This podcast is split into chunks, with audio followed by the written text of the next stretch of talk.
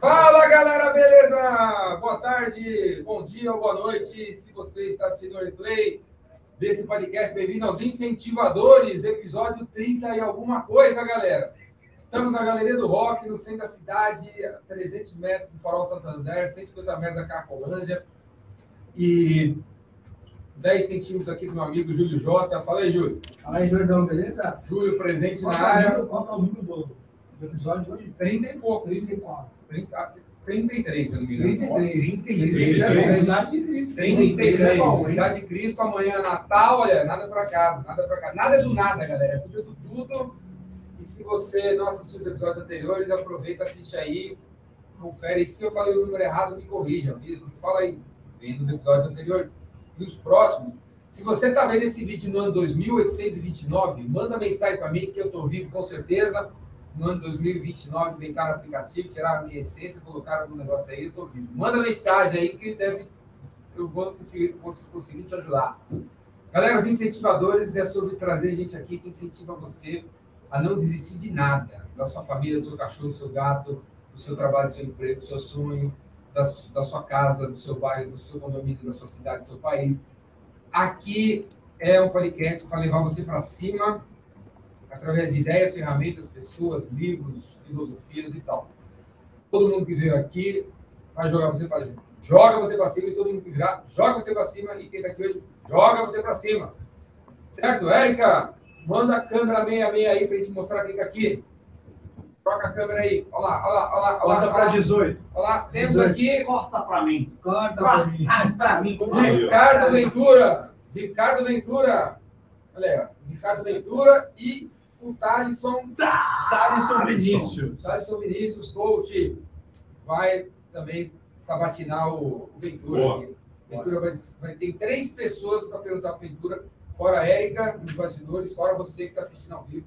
Também. Pô, Queremos perguntas, perguntas. Mande no chat perguntas e lembre de dar o, o like, lembre de assinar essa bagaça. E a- sabe se tem um negocinho embaixo que compartilha? Joga no grupo da família, joga no grupo dos mano, joga no grupo da, da galera que você curte. Aquele que você não curte, joga também. Manda pra e manda pra cá porque vai ser legal hoje. É isso aí, ó. E- Esse é o tipo de convidado que a gente quer ter aqui nos incentivadores, que trabalha para a gente e fala ainda melhor que a gente aí. Então, o Ventura já está contratado aqui para trabalhar com a gente. Muito obrigado. Érica, manda. E já está aceito, hein? Eu quero participar de algum episódio como entrevistador também. Boa. Só, só aparecer, é só aparecer. Já está contratado, vai aparecer aqui. Viu, Thales? Apareceu aí sem É, mesmo. é. Só aparecer. Você vai, não, você vai me dizer, vai me dizer quem que eu devo chamar, aí Certo. a gente chama essa pessoa e você fica aqui do lado para entrevistar. Boa. Boa, boa. Galera, todo mundo que vem aqui ganha palheta do Jordão, como vocês sabem, eu não tenho mais cartão de visita, eu tenho palheta de visita, e aí eu vou dar para o Ricardo aqui, Muito obrigado. para incentivar ele a tocar. Ainda bem que eu, eu, eu vim de óculos, porque para enxergar esse negócio aqui, ó. Depois que você passa dos 40, né, Jordão? Hã? Depois passa dos 40. O óculos do cara é estiloso, mas é estiloso, é estiloso. Esse- Não, e, ó, não só estiloso, lê aqui, ó. Ricardo Aventura. Ventura cacete. O cara, o, cara, o cara senta. Primeiro que o cara vai me entrevistar, não sabe quem que é. Aí ele vai ler meu nome e lê errado a porra do meu nome. Ricardo Ventura. Ó, enjoado, bicho. Óculos Ricardo Ventura. É uma ótica. É uma É, marca. é uma marca. Os caras fizeram uma marca com o meu nome. Eles fizeram toda uma linha. É? É como ele gostou do óculos, eu vou até colocar de novo aqui, ó. Aham. Pra, e, e, é Mas a funcional, eu sou aventura é uma cegueta. de- A aventura é uma pode aventura. ser. Ricardo Ventura e Aventura. Ótimo. Vamos nos aventurar. É que nem aquele filme do Jim Carrey. Ex-Ventura. Esse Esse Ventura. Esse Ventura. Pô, já que você me deu uma palheta, então deixa eu já Você toca- começar. Você toca alguma coisa? Eu, eu- além do, do tradicional, né? Essa É. pergunta é meio amigo. Né? Sim. Você toca alguma coisa? 40 anos. É, você toca, né? Fala o Mas- coração das pessoas, fica mais O bonito. coração das pessoas. É, fica mais bonito. Cara, eu tocava contrabaixo. Tive uma banda de garagem, e aí festival de escola, essas coisas todas. Música própria? Música própria também. Que tipo? Rock? Ah, tipo rock, rock. Aí até que a gente fez uma música é, falando da diretora. Né? Aí ela buliu, nunca mais deixou a gente tocar no festival. Ela chamava Margarida. E aí a música chamava Margaridas Podres. Olha, que beleza. Era Muito meio, bom. meio punk, meio rock and Você roll. conheceu os Garotos Podres? né? Sim. Veio- veio- Papai Noel, veio a Noel, puta veio- feito os miseráveis. Eu quero matá-lo, aquele porco capitalista. Apresentei os ricos, café dos pobres. Apresentei os livros, gostei dos pobres. Eu tinha a capa aqui do. Pô, garotos podres, cara. Anarquia, oi. Anarquia, oi. Inocentes também. Inocentes. Fala da tatuagem do microfone. Aqui, ó. Porque eu gosto muito de falar, né? Então, o microfone já tá na mão. É, Vou botar ali pro pessoal ver. É isso, cara. É nova a tatuagem? Cara, eu acho que tem três anos essa aqui. Muito bom. Acho que três é legal o anos. microfone, igual do metal. É. Wood. Pô, o microfone Elvis também. né? Do Elvis. Aliás, puta filme. O filme desse ano Love foi incrível. true. Manda bem, hein? Você tem várias vozes? Várias vozes. Agora é a voz mais. que o pessoal gosta Eu- muito Eu, dessa. eu não né? conhecia esse, esse lado. Ah, agora eu voltei, É, para, eu não voltei conhecia pro trono, lado. meu amigo. Agora ninguém me segura mais. Tem que ver isso direito, ok? Tem, tem várias vozes também. A gente brinca. Mas você já ganha dinheiro com isso? Fazendo Não. Ainda não. É, de repente ainda não. Ainda não. Ainda não. Alguém me contrata aí para fazer várias vozes. O Ricardo tem um perfil no Instagram com 200 milhões de seguidores, um canal no YouTube com um bilhão de visualizações de dos seus vídeos, Aqui sim, mas tá onde fazendo vídeos são cortados e compartilhados por aí e visualizados também milhares de vezes. O cara. Por quê? Como é que deu esse boom aí? Explica pra galera Olha que legal. quem é o Ventura hoje. Então, olha, deixa eu. Olha que legal, cara. Eu vou falar como eu conheci o Jordão. Acho que eu conheci você, você me conheceu. Sabe aquela lance de. Eu conheci o Jordão, mas eu, ele não me conheceu. Por quê? Porque o Jordão já era Conhecia. famoso. né? Isso foi 2000. Cara, acho que o, o, o- iPhone estava acabando de lançar. Foi lançado em quando? 2007? 2007. Então, 2007 no Result on Day. Lembra disso? Sei, o que, que era? mesmo? Result on Day. Era um, um dia de palestras. Aí tava aquele rapaz que ah, destravou o iPhone, lembra? O, aquele brasileiro que destravou o iPhone. E você já falava de vendas. Você já. Jordão já era um ícone. Em 2007, aí ele tava de terninho. Quando faria live. É, todo. Faria. Faria Estava, live. estava de terninho Foi e de tal, patinete da camisa, palestra. Calça, calça de tergal, manja, sapato, bico Não, quadrado. Tergal não é da minha Usava- época. eu não. vi o Jordão usando sapato interno, meu amigo. Eu vi. E aí, o pessoal tava falando de Twitter e tal, e não sei o quê. Eu falei, caraca, que loucura. E aí, o, o Result on Day depois virou Result on Week, que acho que eram três ou quatro dias. Era Bob alguma coisa o cara que fazia. Ah, verdade. Promovia. na- foi na, na Rebouças. É, era Bob. Bob Wolf. É isso aí, Bob Wolf. Wolf. Era alguma coisa assim. Wolves, was, Wolf. era com W. Era Bob alguma coisa. E, cara, o cara trazia uma galera muito, muito, muito doida. Cara, eu muito preciso trazer doida. ele aqui, meu. Porque esse cara. o seu resgate, esse É. cara. Trazer ele aqui nos incentivadores. E aí, eu. Nessa época, eu tava. Fazia um ano que eu tinha feito minha primeira palestra Aí você tava paga. lá quando eu dei a palestra. Tava, tava na. Tava sentado. Tava sentado, tava como ouvinte. Eu tava começando no mundo das vendas, como palestrante. Porque o que, que acontece? Eu, eu nasci dentro de uma loja de calçado. Literalmente. Na É. sua loja? Não, na, na loja do meu pai, que na realidade antes era a loja do meu avô. Então meu avô veio pro Brasil. Cara, a história é muito doida. Quanto tempo a gente tem? Só para eu ter Não, uma ideia. Temos tempo. Uma hora e meia. Temos Uma hora e meia. Pelo menos Então, uma hora e então meia. deixa eu ir rápido. Não, não, não, Não, não, não, não, conte as histórias doidas. Cara, Conte histórias. É, eu acho que é muito legal esse, esse lance dos incentivador, incentivadores, porque é o seguinte: o meu vô, O, É. o, o Júlio falou uma hora e meia, mas ele não tem comando nenhum no negócio aqui. É. Peraí, manda- vamos, o meu, manda o meu vô, cara, Isso é verdade, que eu mandei. aí. ele. o pai do meu avô, ou seja, meu bisavô, eu- então até onde eu sei, vem do meu bisavô. Ele era sapateiro de fazer sapato. Então ele ia nas aldeias, lá em Portugal, norte de Portugal, em Olmos, uma aldeiazinha que tinha. Depois eu fui pesquisar no, no IBGE lá de Portugal, tinha 400 pessoas na época que meu avô vivia lá. Ó, E meu bisavô, ele ia nas aldeias em volta para fazer sapato. E aí as histórias que o meu avô me contava e os irmãos dele e tudo mais, que o sapato tinha que ser muito bom. Porque se não durasse um ano, no outro ano que meu bisavô ia por ali, não fazia o sapato. Tipo, ah, eu não quero mais fazer sapato com você. Porque ele, ele ia nas, nas aldeias vizinhas e ficava lá meses. Então tirava a medida do sapato, fazia o sapato ali na hora e entregava para a pessoa. É, meu avô se apaixona pela minha avó. A minha avó. Eu acho que as coisas antes duravam mais tempo porque as pessoas compravam de pessoas, né? Exato. E se o cara vendesse negócio e não durasse muito tempo, o cara já Queima. perdia a credibilidade. E ela reclamava. E filme. ela reclamava. Como hoje em né? dia você entra numa loja que não. de uma marca que não tem gente por trás, o cara faz negócio meia boca para durar três meses e você não tem com quem reclamar e manda por reclame aqui, fica tudo meio que por isso mesmo, né? E depois que. E, e tem esse lance, né? Depois que a China também entrou no mercado, que você aparentemente você olha, parece que aquilo vai durar e não dura. Tudo bem que a China tem desde. Tem a loja A, B, C, D e E, né? Inclusive, às vezes, na mesma organização, né? eu tinha alguns amigos importadores que os caras falavam, cara, era mesmo prédio, a mesma fábrica, e aqui era linha A, linha B e linha C, na mesma fábrica. Sim. Então, aparentemente, você olhava, era o mesmo produto, mas a qualidade era ruim. E é, acontece isso muito, né, Jordão? A- a- as pessoas Elas andar, perderam? um- no andar um produto está sendo fabricado para durar dois anos, no outro um ano, no outro seis meses. É, É isso. isso aí, é isso aí. Não, e, e- e- e eles abrem o jogo exatamente assim. Você vai visitar e eles falam: olha, você quer um negócio para durar? Você quer um negócio mais ou menos? Ou você quer jogar no mercado e sumir como se fosse essa coisa impessoal? Hum. Você vai colocar a tua marca? Não, então é melhor você pegar essa coisa boa essa que vai coisa durar. boa. Esse, esse lance de, de ter o nome ter o nome junto. Aí, a minha avó, e também uma coisa que eu não, eu não- a minha bisavó, é, eu não sei o que, que aconteceu direito, ela se apaixona por um é, marinheiro. Pedro Álvares Cabral? Não, quase, né? e esse cara cata Cristóvão ela Colombo. e foge de Portugal. Alguma coisa aconteceu lá, porque esse cara, imagina, marinheiro, cara. Final do século XIX, 1800 e bolinha para 1900 e bolinha, ele aprontou alguma coisa e picou a mula com a minha bisavó.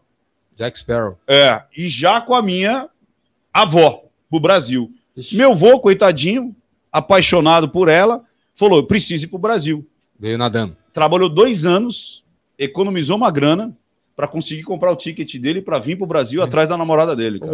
O vendedor de sapato. O vendedor, o fabricante de sapato. Caraca. Aí ele vem, ele se estabelece aqui no Brás, né, na, na, na casa, inclusive, é, do irmão. hum. Aí o irmão desiste, volta para Portugal. Ele assume a sapataria, que o irmão também, todos os filhos eram sapateiros, e tinha uma pensão atrás. Então ele começa com uma pensão e uma loja de sapato, uma sapateiro, não é de sapato, sapateiro, fazia, arrumava sapatos, essas coisas. Casa com a minha avó e começa a vida dele aqui no Brasil. Então ele veio, Mas peraí, ele encontrou Ele ela? encontrou ela? encontrou ela. Olha Pô, que legal, cara. Ah, cartas, Olha que né? legal, cara. Esse lance de Acha. carta. Ah, vocês estavam eles estavam trocando carta. Trocaram Ah, cartas. então ele tinha endereço. tinha endereço. Então sabia que estava. Aí meu avô, só que meu bisavô, tanto é que eu para pegar minha cidadania agora foi um caos, porque ele, meu bisavô chega no Brasil e troca de, de, De nome. de nome, Hum. trocou de nome. Sorte que daí eu consegui pegar as certidões de nascimento, e tal, mas ele veio meio fugido. Parece que a história é meio estranha ali. Mas eu acho muito interessante é Tava que hoje umas- uma- uns ouros para coroa. é, devia estar devendo para alguma coisa. E depois meu avô foi um grande chamador também, né? Porque quando você tinha que vir para o Brasil, você tinha que ter a carta de chamada. É, como nos Estados Unidos, agora, no Brasil, já foi assim. Não era qualquer um que chegava. Você tinha, Visto? tinha que ter visto. Você tinha que ter trabalho, senão você não desembarcava, não. Você tinha quem, quem Uma te carta chamou? de recomendação. Era tipo isso. Não podia ter vagabundo aqui. É, e, e outra, eu, eu tenho esses papéis. O meu vô, ele tem a, o delegado da cidade dizendo, a, a próprio punho, assim, o João de Deus Ventura Tá é um cara bacana, não deve nada aqui e tal, para mostrar que ele não era vagabundo, que não era um tipo um. sei lá. Não é vagabundo, tá ok? não é vagabundo! Aí o. Podia fazer um podcast só de voz. Ainda É. bem que continua, Ia ser legal, continua né? até hoje, né? o... Não tem vagabundo aqui, é tudo Mas olha que visto. legal. Então, às vezes a gente fala, né? O cara quer começar um negócio, né, Jordão? E aí, tipo, porra, mais um mercado, porra, mais. É... Tenho certeza. O Jordão tem a minha idade, né? Você nasceu em 70 ou 69? 69, Eu nasci em 69 também. 29 de dezembro. Os caras Daqui, são- Eu Os nasci cara- dia 18. Os caras são velhos. Ai, ai, ai, A gente é mesmo. De dezembro? De dezembro. Ê, feliz Ô, aniversário! É. Ô. Cinco dias atrás. Eu nasci dia 27 de dezembro. Eu nasci dia Parabéns, 27. parabéns. Obrigado. Você fez 53? 53.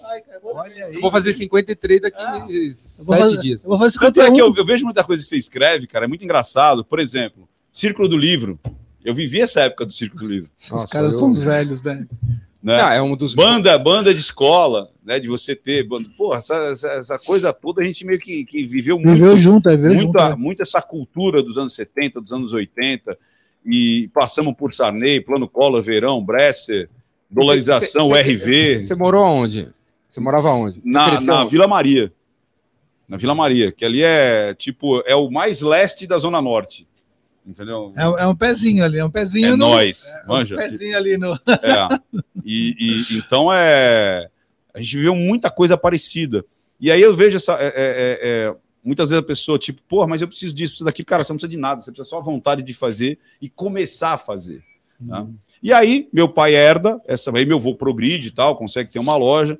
Aí meu pai pega essa loja, expande mais um pouco. Aí meu pai tem problemas com, com álcool. E aí, cara, junta álcool, junta bebida, aí junta um monte E de quando coisa. eu, eu era criança, todo sábado minha mãe me levava uma sapataria. cara.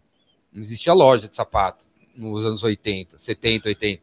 A gente ia numa, em sapatarias aqui no centro e, e fazia o sapato, ou reformava o sapato. Tinha todo muito sábado? disso. Um monte de. Todo sábado, minha mãe adorava sapato. A mulher gosta de sapato, né?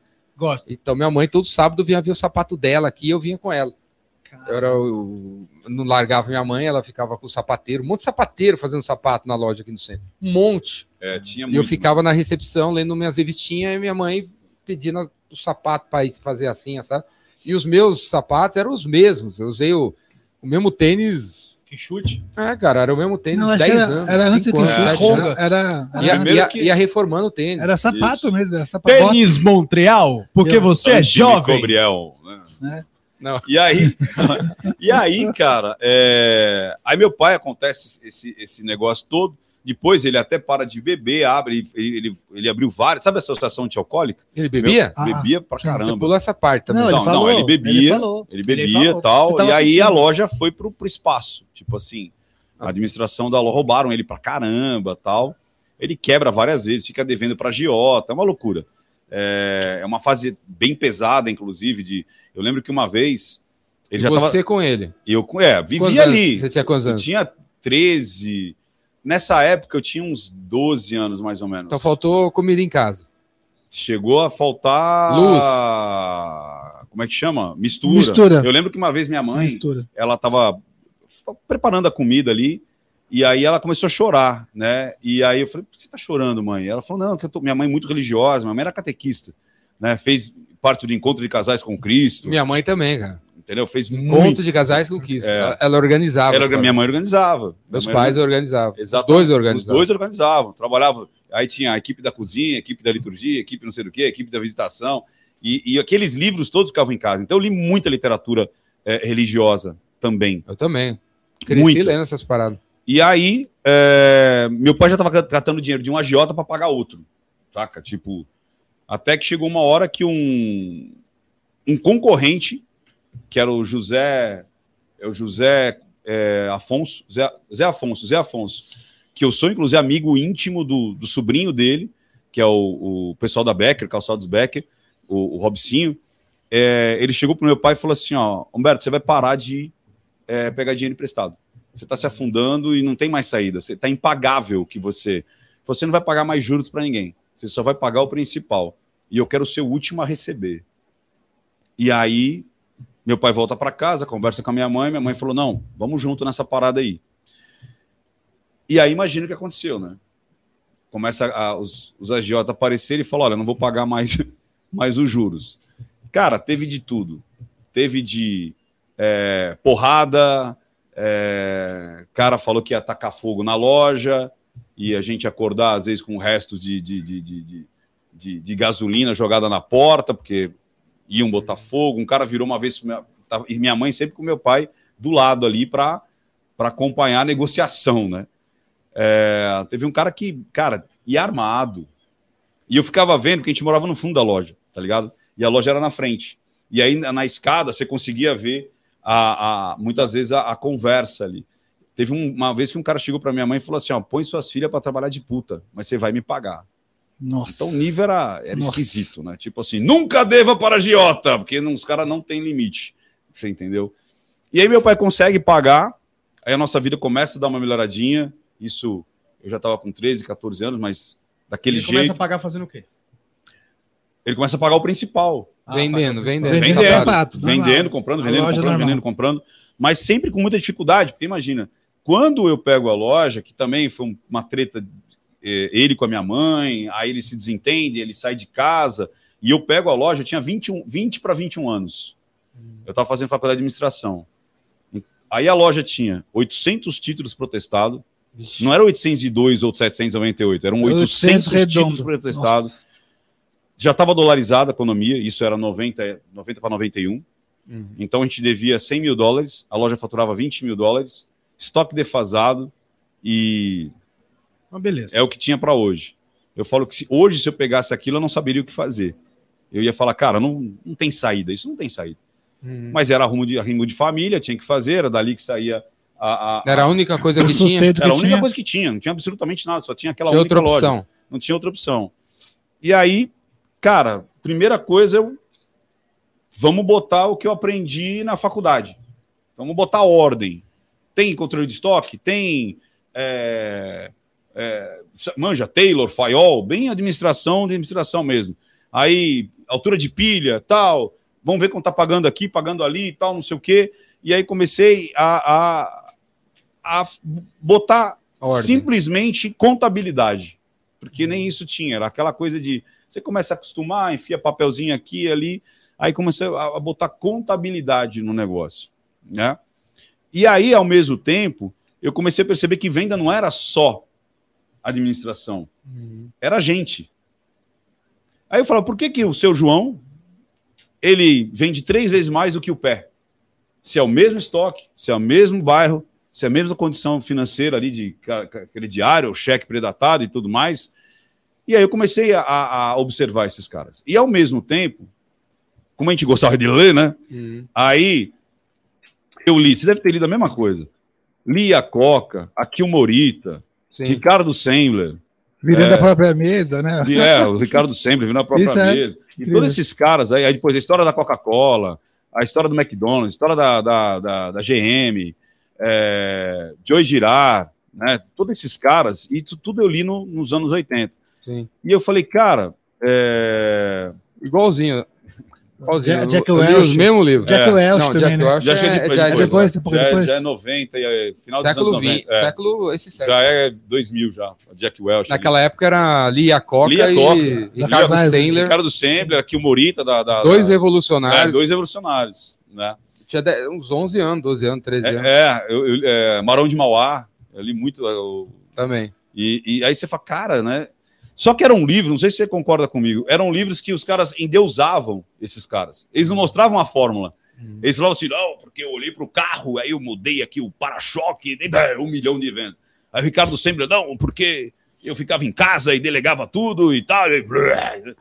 Mas, então não tinha um método, não tinha um, sabe, algo que você assim, vou replicar. Eles contavam muito, bastidores da Disney, acho que nessa época também que eu li. E aí, é, eu falei, cara, tem, um- tem a questão humana aqui. Aí eu comecei a observar.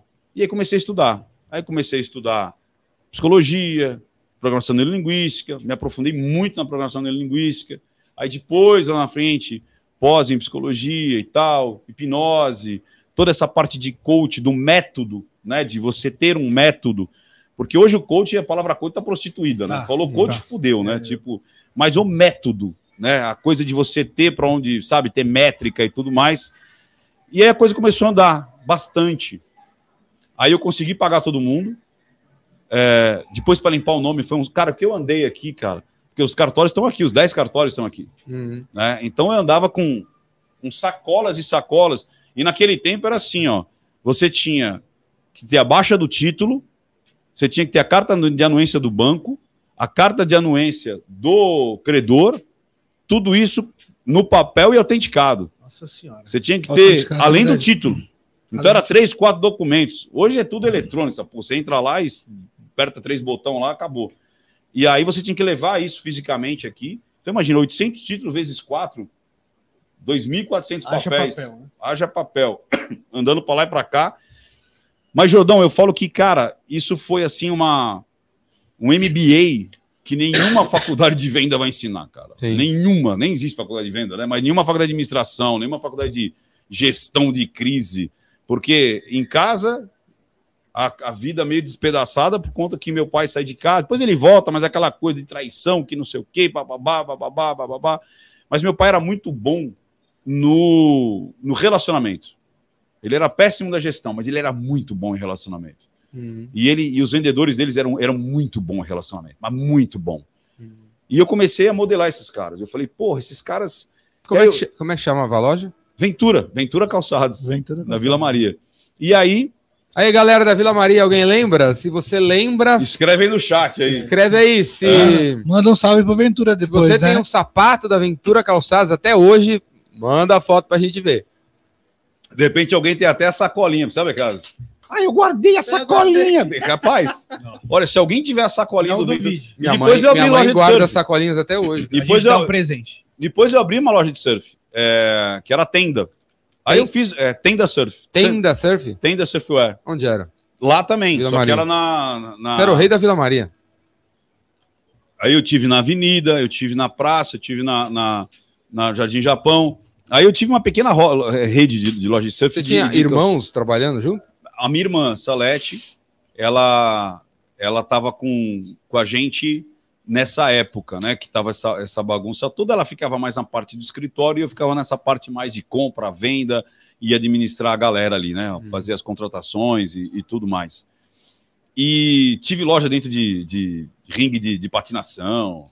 Ah, loucura. Loucura, loucura, loucura, loucura, loucura. Loucura, loucura, loucura. E aí, é, eu falo que, cara, esses caras me deram, assim, uma imersão em vendas absurda. Porque eles tinham de experiência de venda o que eu tinha de idade. Então, é, umas coisas que me deixava muito maluco era tipo assim, Os vendedores, os você fala? vendedores, cara. Da Aventura Da Calçados? Aventura. Os caras eram muito bons, cara. Tinha uns pangão, mas tinha uns caras que eram animal. É aquela época que alguém pediu um sapato, ele ia até o estoque e trazia uns, uns Uhum. 40 é, pares. é isso aí. Trazia 40. E não, e mais do que isso, né?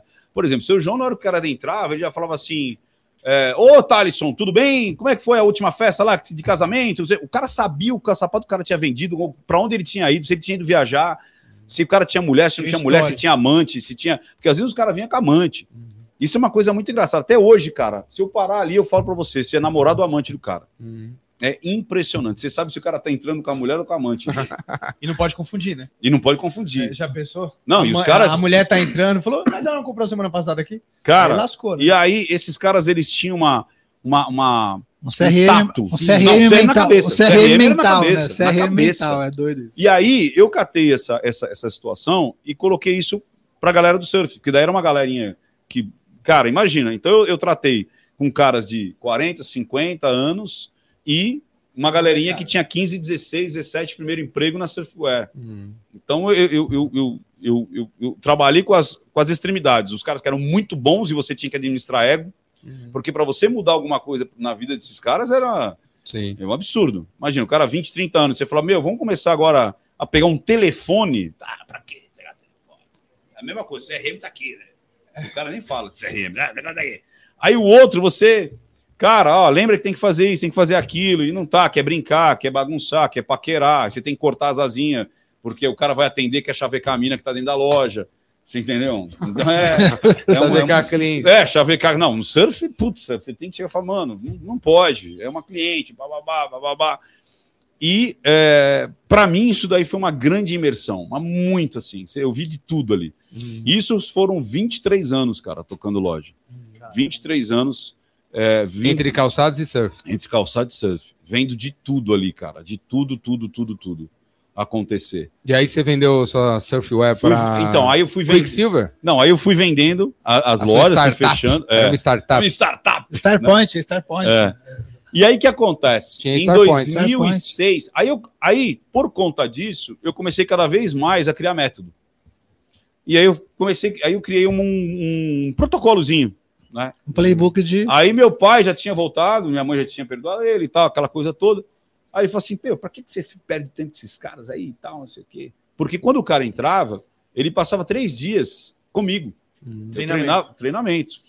Pra você mudar o Onboard. mindset dele. É, mudar o mindset, Onboard. uma disruptura mental. Um onboard Porque- do mindset. É. Então, o que, que eu treinava? Eu treinava produto, eu chamava de orgânico, que era tipo assim, amigão, a loja é aqui, o banheiro é ali, você entra tal hora, ali é o refeitório, você tem que fazer isso, tem que fazer aquilo, tem que passar pano, tem que não sei o que lá, blá, blá, blá.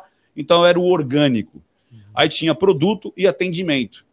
Então, eu comecei, através dos outros caras, a criar um padrão de atendimento, um padrão é, que eu chamava de orgânico e um de produto. O mínimo que você tinha que saber dos modelos, de material. Então, quanto mais você soubesse, porque era assim, era muito engraçado. E depois, lá na frente, com a programação linguística, que eu fui entender que o que eu fazia era, eu atendia um cliente que queria saber mais de benefícios e, e- e características, o outro que queria sentir, que ele queria relacionamento. Ele chegava lá para contar a história dele, ele contava lá para desabafar, ele entrava lá não para só comprar sapato, ele chegava para ser, ô, seu João, deixa eu tá, mas deixa eu ver o que você tem de sapato aí e tal. E, e nessa época também, Jordão, uma coisa que era muito legal, eu aprendi muito com os fornecedores. Tinha uns fornecedores ali, cara, que era impressionante também. Parceiros. Não, os caras. Qual que é a grande saca? Eu comecei a perceber isso também. Tinha uns que chegavam. é, O cara fazia tudo que tinha que fazer, mas não criava Vínculo. vínculo. Relacionamento com você. Era séptico. Seco, que eu né? falo, cara, venda não é.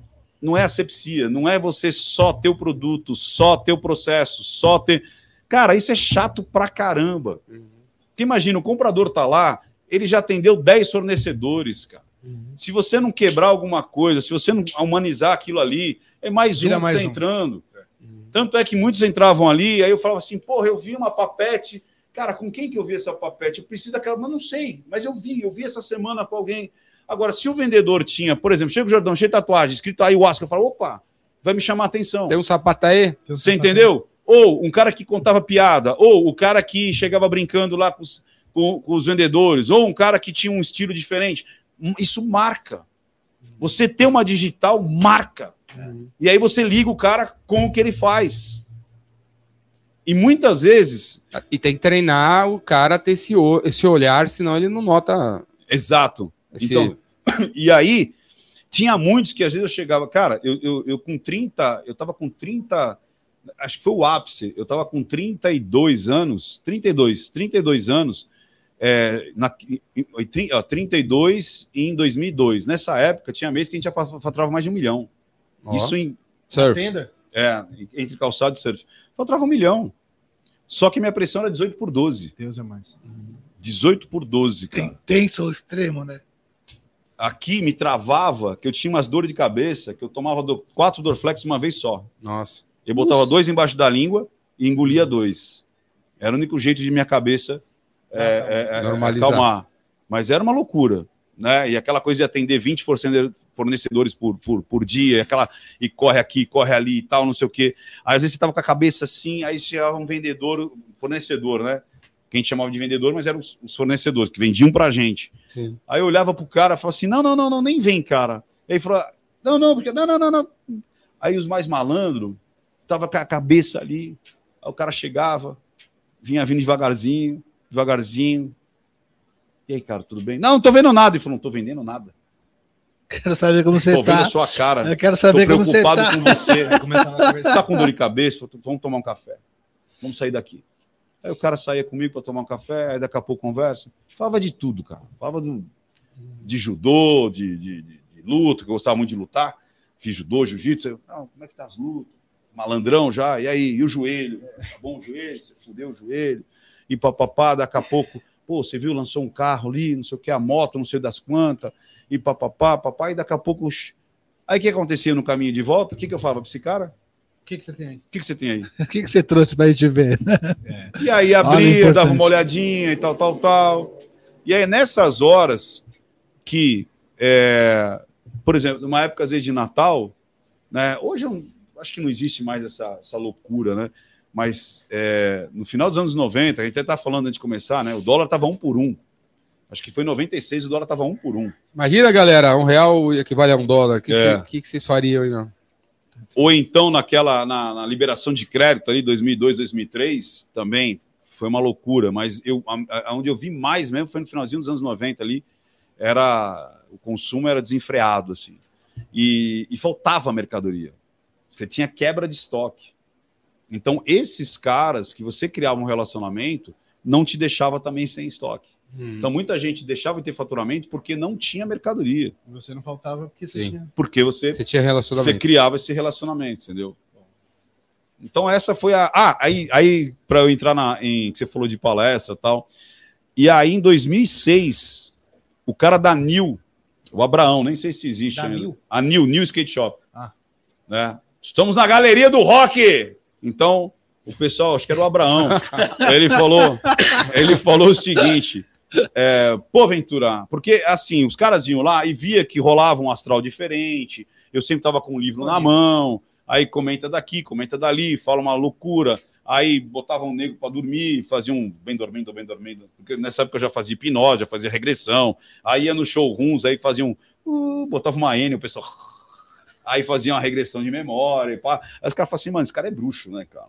Aí começou esse negócio de que, tipo assim, o cara é bruxo, o cara é bruxo, e não sei o que e tal. Porque sempre eu fazia umas coisas diferentes. Mas que momento isso aí? Ainda existia tenda. Já existia tenda. E aí, quando eu ia nos showrooms, ou é, a galera ia lá também, aí, porra, eu. A eu- primeira, e primeira... eu treinava nos caras. Tudo que eu aprendia de hipnose, programação linguística, de terapia, quebra rápida de fobia, o cara falava assim: ah, eu tô com um negócio aqui. Não, peraí, que a gente, que a gente chama de chatice. Você foi atrás dessas, dessas medicinas alternativas aí, por causa dessas dor de cabeça, essa, O que essa, aconteceu? é, essa vida de empreendedor? Não, cara, que eu comecei a Estressado. ver que. Cara, E aí, qual foi o primeiro? A neurolinguística? acho que a primeira Primeiro- foi, foi, acho que a neurolinguística. Não, primeiro foi hipnose, creio eu. Aí depois veio a. Mas eu não tinha Você sacado. surfware e foi fazer um curso de hipnose. Não, eu, eu gostava muito da, desse lance de, de- do cérebro. Eu, eu- cara, por que que. Queria Na entender. realidade, eu queria ficar rico. Partindo. eu queria ficar rico. Aí você queria hipnotizar os clientes. Não, aí Você vai queria- comprar Vai, 10 compre batom, compre batom. Não, a parada toda é que é o seguinte: como a gente passou muita necessidade. Você queria de- botar um olho grande, um, um É. olho gigante na entrada da loja. É, esse Vai lance. Olhe Não, para não. o olho, Não, entre cara, gaste dinheiro com a assim, gente. O que que acontece? Eu queria ficar rico, entendeu? Por quê? Porque a, a minha, a minha, é, Cara, sua aquele- lembrança da- do passado. era uma merda, porque assim, na minha cabeça, tanto é que eu falo, minha relação, primeira relação com dinheiro foi quem não tem dinheiro é esculachado, quem não tem dinheiro não, não se dá bem, quem não tem dinheiro. Pô, a gente não, eu, eu não tinha roupa para sair. Eu tinha uma roupa que eu ganhava agora, em dezembro, Natal, junto com o. Natal e aniversário. Ganhava um- você ganhava um presente só? Eu também. Sempre eu também. Eu ganhava um presente Só um presente. Nunca tive aniversário. Eu, eu também não, porque. É que é, é, quer dizer, eu tinha, mas os amiguinhos não ia, porque era, tava tudo de férias. E na, né? e na época tinha essa coisa mesmo, tinha roupa pra sair. Era roupa para sair. Roupa da E missa. aí a roupa pra sair, amigão, era uma só que tinha que durar um ano, bicho. Era roupa pra sair. Agora imagina você com 13, 14 anos querendo dar Voltou, beijo na boca. voltou pra casa, tira a roupa Tira a pra roupa, sair. Tira a roupa, é, Não tira- pode ficar em casa É, pode roupa lavar muito. Jamais. Não pode lavar muito. Você não pode. Entrou, tirou. É isso aí. Tinha roupa pra sair. É só pra usar fora de casa. É. Voltou já. E aí, nessa época de 13, 14 anos, cara, imagina, você querendo ir pros bailinhos, querendo dar beijo na boca, querendo né, um negocinho a mais. Como é que você ia? Sem dinheiro, sem, a, sem o Far White. Você Sem lembra o do Far. White? Qual que que era O mesmo? tênis Far o tênis White? For White. é. For White? É. For White, os É, do lado. o nome era Forward, mas todo mundo Forward. chamava de Far Far White. É isso aí. A Soft Machine? É, que o chinesinho chamava. Chinesinho, chinesinho, For White. chinesinho, é. É. É isso aí. Você não sabe, você não tá entendendo o que tá acontecendo, É né? novão, é novão. Piada interna. Piada É, isso aqui interna. é piada interna. interna. Uhum. White, chinesinho. Chinesinho. A, como é que eu falei? A, calça? Soft Machine. Soft Machine. Aroshi, Barão, São Bento e Direita, jeans, jeans, Tarkan. Mr. Sam. Mr. Sam, foi no programa dele. Olha, É, cara. Mr. Sam, cara. Aroshi, Barão, São. Bento e Direita, jeans, jeans, Tarkan. E aí, É isso aí. Eu fui no programa do Mr. Sam, cara. aí era. Aí, aí na rua aqui os caras ficavam assim. é, calça leves, calça ali, soft machine, primeiro andar, calça leves, calça ali. Lembra disso? Assim, Você tudo, andava aqui, os caras, calça se ali. tudo der errado na sua vida, você vai ser locutor, né? É isso aí. É isso aí. E aí, cara, o meu sonho era ter uma calça soft machine, cara. Que era tipo, sei lá o que é hoje. Não sei que porra que é. Uma, uma marca Equivalente, legal. né? Aquela ba- baga. Diesel. É, por Deve ser, exemplo. deve ser diesel hoje, É. né? Deve ser. E aí, é, Tinha OP, né? tinha OP. Não, é, carteira OP. Aquelas De- quadriculadas não, assim. não, carteira OP de veludo cotelê, meu amigo. Ó, Lembra as carteiras de veludo cotelê? Lembro, lembro. Mas tinha calça OP, a camisa O OP. problema é que se eu comprasse a carteira, eu não ia ter dinheiro pra não botar na pôr nada. carteira. Era uma Gastava- coisa ou outra. Gastava tudo, demorava um mês pra encher a carteira. É, um mês, né? Exatamente. E aí, eu. é, O podcast da Como eu falei, aqui. eu queria ficar rico, queria ficar rico, queria ficar rico. Já desde aquela época que eu vi aquele negócio de esculacho, não sei o que, de não arrumar isso, sempre roupa emprestada. Eu dava mu- muita roupa emprestada, bicho. É? Eu tenho uns amiguinhos ricos, então, tipo assim, eu nunca tive é, como é que chama? Atari, mas tinha um amiguinho que tinha. Sim. Eu não tinha Odyssey, mas tinha um amiguinho que tinha. Aí pegava É. de um, pegava de É, outro. eu não tinha casa na praia, mas tinha uma porrada de amiguinho que tinha. Aí eu, então, tipo assim, a minha, minha infância e juventude foi legal pra cacete. Porque, de novo, tinha que ter esse negócio do relacionamento. Então, o que que eu tinha? Eu tinha o blá, eu tinha a piada, eu tinha a brincadeira. Então, era tipo sempre, ai, leva o Ventura, leva o Ventura, Ventura pra cá, Ventura pra lá.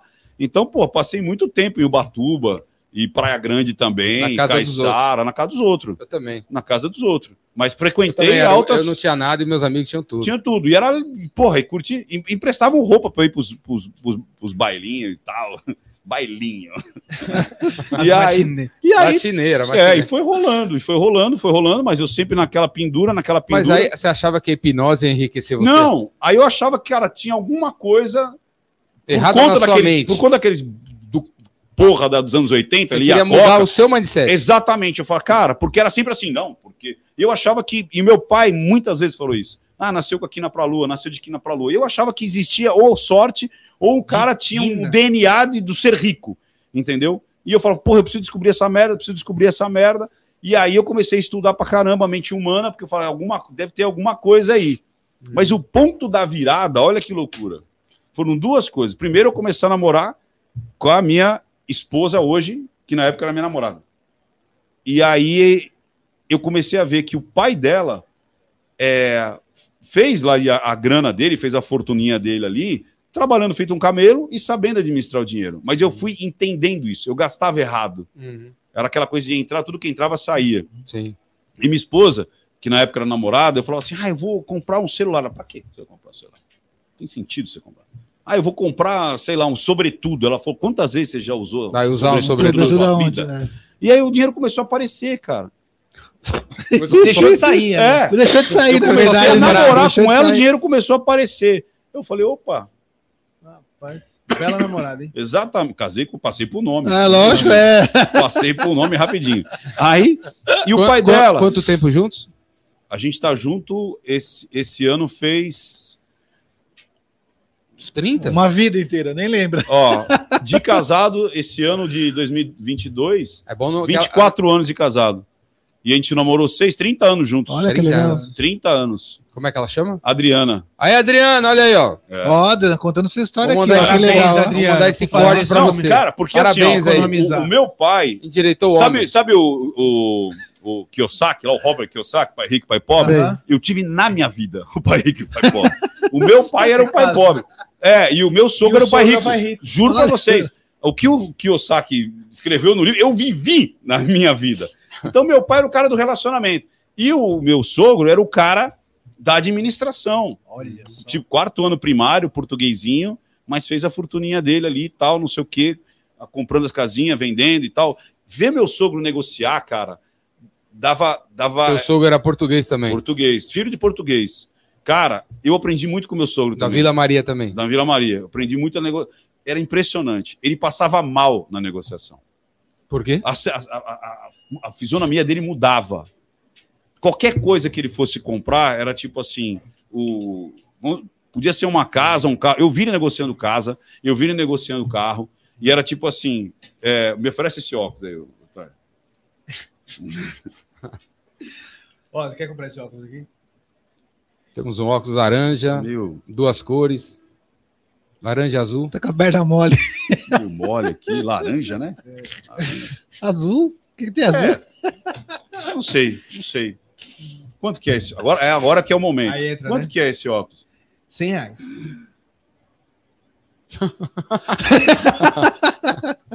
Olha a pausa dramática. Pausa Não é dramática. pra mim, não. Desculpa, mas 100 reais? Tá na promoção. Então, ele passava mal, não importa o valor que fosse, cara. O cara falava o preço e ele fazia. Hum. E arregalava o olho. Só na pausa dramática, fala assim: não, mas tem, Não, tem, peraí, tem peraí. jogo, tem jogo. Peraí, peraí, peraí. Tem Calma, jogo. calma, calma, Só nesse.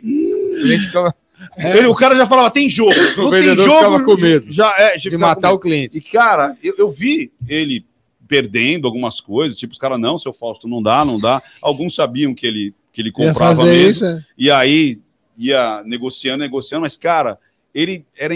Eu nunca vi esse homem é, comprar algo assim com. Na lata. Nu- Na lata nunca. No preço cheio. Nunca, mas nunca. Sempre ele conseguia alguma coisa, e sempre.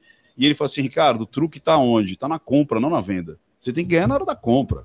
Sim. E aí isso eu comecei a botar em prática, aí começa a negociar, começa a estudar fisionomia, aí começa a ver os trejeitos e plá, plá, plá. Você faz isso de vez em quando Faço hoje? direto. Você já Porque acabou? hoje Chega uma conta, você- você. Já fez aqui, Não, já. E, outro, e, o- e outro, aqui você, você chega e você vê se o cara tá mentindo ou não, cara. Foi daí que eu comecei a ver linguagem corporal. Porque o cara dá umas piscadas, dá umas mexidas de ombro, engole seco, pisca mais do que o necessário. Isso é inconsciente. Você não pra controla, né? não controla. Aí é pressão, nariz dilata, pupila faz um. Se você estiver muito perto, você vê até a pupila dilatando quando o cara gosta. Aí você fala, fodeu. Casal comprando é uma merda, porque eu sempre falo, cara, na negociação só tem que estar quem tem que estar na negociação. Às vezes você leva um amigo, às vezes leva um, uma mulher, parente. Aí a pessoa fala, nossa, que lindo! E você fala, acabou, fodeu. Como é que eu faço agora para reverter a situação toda? Porque é quem tá com você. Às vezes você vê que a mentira tá sendo contada, a mulher tá do lado, o cara fala, não, mas eu já vi outra coisa melhor, a mulher faz, Onde? tipo, Quando? Quando quanto que eu sabendo? não tô sabendo? Aí e aí cara- faz aquela cara, hum, você fala, ih, não, mentira. Ih, cara. Você é blefe. Sim.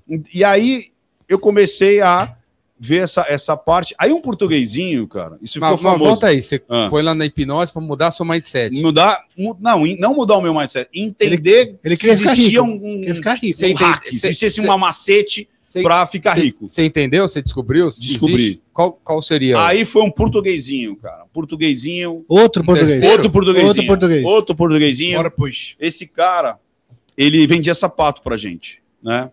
E, cara, ninguém dava nada pra ele. Ele chegava lá, que também eu acho que já, é já passa do limite da economia ali, no, no estágio que ele estava. Ele não precisava. Avareza. É, mas ele chegava lá, primeiro que isso era anos 93, 94, Eu nasci em 93. ele já chegava de Mercedes. Então, antes do Collor abrir as, as portas, mercado. Ele já tinha ele uma já Mercedes. tinha uma Mercedes. E ele chegava lá, caixinha branca, quem quer de calçado sabe, caixinha branca é, o, é a gíria para sapato sem marca. Uhum. Então, ah, o cara vende caixa branca. Caixa branca é porque. Não Por que marca. caixa branca? A cartonagem é mais barata. Então, uma cartonagem sem, sem nada é mais barato. E como não tem marca, você vai procurar o mais barato possível, né? Então, era o caixa branca. Ah, o cara tinha caixinha branca, mas ele vendia uns produtinhos interessantes. Aí eu tava lá com meus 18 por 12 de pressão, né? Com a cabeça assim, estudando ainda. Aí ele falou: Ô, seu Ricardo, né? tudo bem, seu Ricardo? Como vai? Isso aqui. O cara com 70 anos me chama de senhor. Senhor, o senhor pode me atender? Eu falei: Não, tô vendo aqui e tal. Aí falou: Não, tudo bem e tal. Aí daqui a pouco ele falou assim: O que você tá fazendo? Aí, cara, eu lembro onde eu tava, eu lembro o caderno, eu lembro tudo, cara. Eu lembro até como o cara tava vestido, eu lembro do carro dele, cara, eu lembro exatamente a cena. Aí ele, é, o que você está fazendo? Eu falei, estou estudando. Ele, "É, o que, que você faz? Falei, administração. Estudo administração à noite. Aí falou assim, você quer ficar rico? Cara, Pronto, a- eu busquei essa pergunta- porra a vida inteira. A pergunta de um milhão de dólares. Aí o cara, você quer ficar rico? Eu fiz assim, hum. Falei, eu quero. E aí eu sabia que ele era rico. Esse cara, naquela época, ele passava seis meses no Brasil e seis meses em Portugal. Ele falou, não gosto de frio, eu não gosto de não me adapto com frio. Então ele, não, ele passava verão lá e verão aqui. E ele tinha uma quinta em Portugal. Eu vim saber o que era uma quinta agora. Eu fui em Quinta Portugal. Eu vou saber, eu vou saber agora. Vou aprender agora. O que, que é uma Quinta, quinta? é uma fazenda de vinho. Ah, tá. entendeu? Ele tinha uma quinta de vinho, tinha uma vinícola e, lá em Portugal. Então era um grande, é, Produtor de produto, vinho. é, tinha grande é, quantidade de terras, né? E que produzia vinho. Então ele ganhava uma grana lá e ganhava uma grana aqui. E ele veio igual meu avô, uma mão na frente, outra atrás, sem porra nenhuma, e começa a trabalhar, trabalhar, trabalhar. Conheci muitos portuguesinhos assim, mas muitos. Eles me ensinaram muito também. Eu tive contato com essa galera que veio empreender sem absolutamente nada. Que os caras não, não era empreender, para eles era não passar fome. Porque os caras vieram pós-guerra. Né? Os caras vieram pós-primeira guerra, pós-segunda guerra. Então eles vieram porque eles não queriam passar fome. Essa era a. Na verdade, o Joe Girard fala isso, né? O maior vendedor do mundo de carro. Ele começou a vender com 32 anos. E ele falava assim, mas qual era a sua técnica? Ele falou assim, minhas filhas passando fome. Eu lembrava das minhas filhas passando fome, eu falava, olhava pro cara e eu falava assim, mano, esse cara tem que comprar esse carro. Porque esse cara comprando esse carro, minhas filhas não Como? vão ter fome em casa. Então as primeiras vendas do Joey, Joey, Joey Girar foi assim. Porque ele falava, eu preciso botar dinheiro para minhas filhas não morrer de fome. E aí, esse cara falou: Você quer ficar rico? Eu falei: Quero. Ele falou: Cara, você não precisa estudar. Ele falou assim: Eu não tenho nem o quarto ano primário. Isso eu só preciso de três coisas. E ele me falou essas três coisas. Será que eu passo? Ô, Peraí, deixa eu primeiro falar a Arrasta mensagem dos nossos Arrasta patrocinadores. pra cima. Esse podcast, galera, é patrocinado pelo, pela São Lucas Contabilidade. Se você tem um contador que se Pô, você... São Lucas? São do... Lucas. Leandro Bueno. Do Leandro Bueno. Leandro Bueno. Contador. Amigão nosso. É teu contador? Não, ele fez curso comigo e tal. Leandro Bueno. Naquele, no meu curso? Não, ele fez o. Acho que ele fez o speaker comigo e fez mais uns dois. Leandro Bueno. Leandro Bueno. Contador, São Lucas, São Bernardo do Campo, é nosso patrocinador. Se você tem um contador que se você encontrar no shopping, você nem reconhece, porque não vê ele há quatro anos, porque ele só manda boleto para você, Darf, tá na hora de trocar por um contador presente antes, durante e depois do teu negócio. Leandro Bueno, São Lucas, tá passando aí embaixo, ó. Ó o endereço aí do site desse cara, tá passando aí embaixo. Leandrão. Muda pro Leandro, muda pra São Lucas, galera. Não, e o legal do Leandro é o seguinte, cara, porque normalmente o contador, ele é só um emi- eh, emissor de De boleto. Darf boletos e e boleto. Darf e E boleto. o Leandro é não, o Leandro ele estuda o seu negócio, ele vai saber o que, que você quer fazer, para onde você quer chegar, a grana que você vai ganhar, e o que fazer com essa grana para você pagar menos imposto. Ele- Leandrão Ele manja. pagou você também? Pagou Jordão e você Não, o hoje? Landrão é gente finíssima. É Eu aí. recomendo. Ah, boa. Muito Aí, boa. isso- isso gente que é o boa mesmo. Gente boa. autêntico, Isso que é Exatamente. depoimento autêntico. Gente boa mesmo. Gente boa. Então, aí? voltando para a nossa programação normal. Mas eu falo ou não? As três Fala, coisas. fala, as fala três agora. coisas. São os três, as três. Gritar. Fala ou não falo? Fala, fala, fala. Eu não sei. O pessoal de, que tá ouvindo quer que eu fale ou não? Tá que nem o... Bora falar, bora falar. Vai, Pergunta, Érica. pergunta aí, Érica. Essa galera que tá assistindo quer ouvir. Ou eu guardo pra mim? Quer saber quais são os três? É os três passos para você ficar rico. Pamela colocou aqui, storytelling de milhões. Storytelling de milhões. Joga a Pâmela na- no comentário aí, Érica. Porque Aí, assim, ó, fa- faz isso aí. E realmente, cara, isso mudou muito a minha vida. Muito.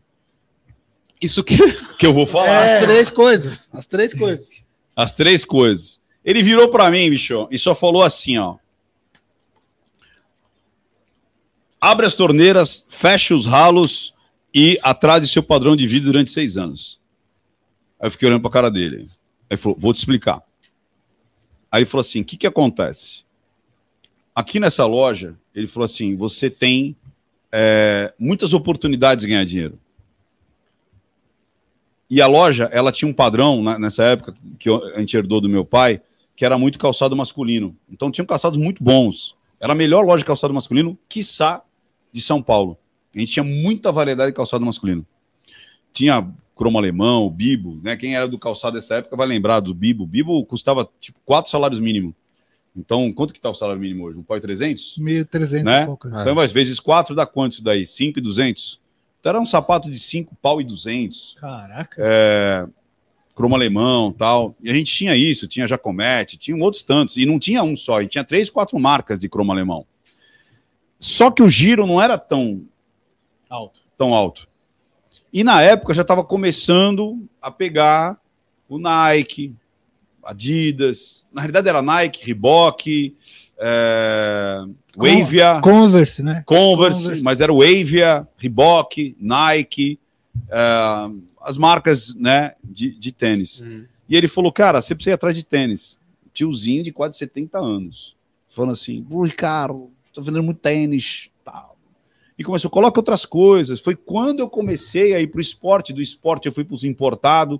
Cara, eu vendi Tamagotchi. Falaram que tá voltando agora. Lembra do Tamagotchi? Sim, Eu lembro. bichinho virtual. né? Patins inline, eu fui um dos primeiros a trazer. Eu e a Torlai trouxemos o primeiro, é, primeiro container de patins inline, um dos primeiros. Lembra a Torlai? Não. A Torlai é uma marca de, de patins e tal. E eu comprei um pedacinho do, do, do, do container. Né? Então, o, o- o Leone da Tracker tinha um pedacinho. Tinha uma galera aqui, acho que o Mazé, que é também tinha uma parte. Então, eh, precisava juntar uma galera para trazer um container É. de patins inline, sabe? Aí comecei por patins inline, essa coisa toda. Então ele falava, cara, você precisa ver o que está vendendo. Vende o que está vendendo. Vende aquilo que dá giro. Não adianta você ter um baita de um produto se não gira. E aí a gente começou a mudar o estoque e tal. Então ele falou, abre as torneiras, ou seja, vá atrás das oportunidades, vai atrás daquilo que está que tá naquele momento. Adapte-se ao que as pessoas querem. Feche os ralos. Ele falou assim, cara, despesa é que nem unha. Você tem que cortar todo Toda mês. semana, é. Toda semana. Toda semana assim. tem que cortar um pedacinho. Falou assim: quanto você está pagando de contador? Foi exatamente assim: quanto você está pagando de contador? Pô, não, tá caro. Quanto você paga não sei o quê? De luz. Aí na época era caro pra caramba. Lembra aqueles dispositivos de apagar a luz, acender a luz? Hum. Mas ele falou: a luz tem que baixar, é o contador, é o produto. Quanto você paga de papel higiênico? Quanto você- Então, desde as coisas mais é, é, Pequenas. ali até as maiores. Só que isso no montante, é, comissão, Ricardo, eu sei que você está pagando muita comissão para esses caras, o seu pai não, não fazia o correto, a comissão desse vendedor aqui não tá legal. Ele fazia muita coisa ali que não, não era de praxe e tal. E a gente foi mexendo, mexendo, mexendo, mexendo, mexendo. Lógico que durou, imagina, até um bom tempo, uns dois anos até você se organizar. Mas é, você abrindo essas oportunidades, você ficando ligado no mercado para ver o que realmente está vendendo, adaptando a sua mercadoria, adaptando a moda, adaptando a linguagem, adaptando ao que você precisa é, é, entregar para aquela galera. E sempre atrás de novos fornecedores, baixando o custo, desde o operacional até o que é o core mesmo, que é o coração da empresa, mas tem muita coisa em volta que é satélite que dá para você enxugar. E o principal, atrase seu padrão de vida durante seis anos. Depois eu até perguntei para o economista, eu falei, cara, por que seis anos? né? E ele fez uma conta para mim, que ele falou, cara, se você economizar, seja lá o que for, 500 reais, ou mil reais, ou 10 mil reais, em seis anos você já começa a tirar esse valor é, ad eterno. Tipo assim, lógico, você vai perder com a correção, inflação, se você parar de juntar, mas você consegue, através dessa grana que você juntou durante esse tempo, depois você começa a tirar no décimo no, no sexto ano. Então, na realidade é o seguinte, mas esquece essa parte, que é essa parte que foi a melhor. Atrás do seu padrão de vida durante seis anos. Que é o que normalmente ninguém faz, cara. Uhum. Então o cara começa a ganhar cinco pau, ah, eu ganho cinco pau. Aí no ano seguinte ele tem 10, ele começa a viver com 10. Uhum. Aí daqui a pouco é 15, ele começa a viver com 15. Então ele falou para mim, de quanto de quanto tempo você troca um carro? Cinco anos, seis anos? Mantém isso daí. Quanto, quantas calças você tem? Mantém isso daí. Relógio, quanto tempo? Mantém isso daí. Onde você passa férias hoje? Na Praia Grande? Mantém isso aí. Como é que é o seu padrão de sair à noite? Qual é o restaurante que você faz? Mantém isso aí. E aí o dinheiro aparece, cara.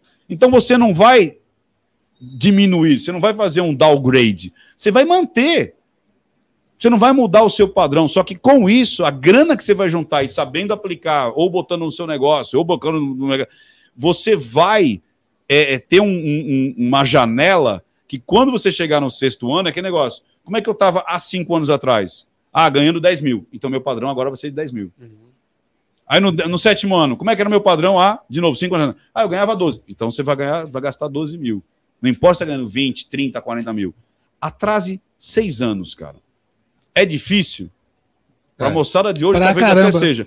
Mas se você fizer isso, cara, você vai juntar uma grana que vai dar um refresh para você pro resto da vida. E se você entra nesse ciclo, você cria, você consegue criar o dinheiro fazendo dinheiro. Aí você não ganha só com o seu trabalho, você vai começar a ganhar com que o seu dinheiro você botou ele para trabalhar. É o tal do pai rico e pai pobre. Então você põe o seu dinheiro para trabalhar. Ou em, em uma outra Você vira loja, né? ou no mercado financeiro, ou em alguma maneira que uma oportunidade de compra e venda, você compra um negócio aqui, vende ali, e aí você vai fazendo, você vai criando o seu capital, você vai criando é, a, a sua riqueza ali para que chegar a um ponto você vai falar, cara, não preciso mais trabalhar. Eu Não consegui dinheiro. minha independência financeira com 40 anos. Com 40 anos exato, eu falei, eu não preciso mais trabalhar. Eu trabalhava porque eu gosto pra cacete de trabalhar e gosto de fazer negócio e tudo mais.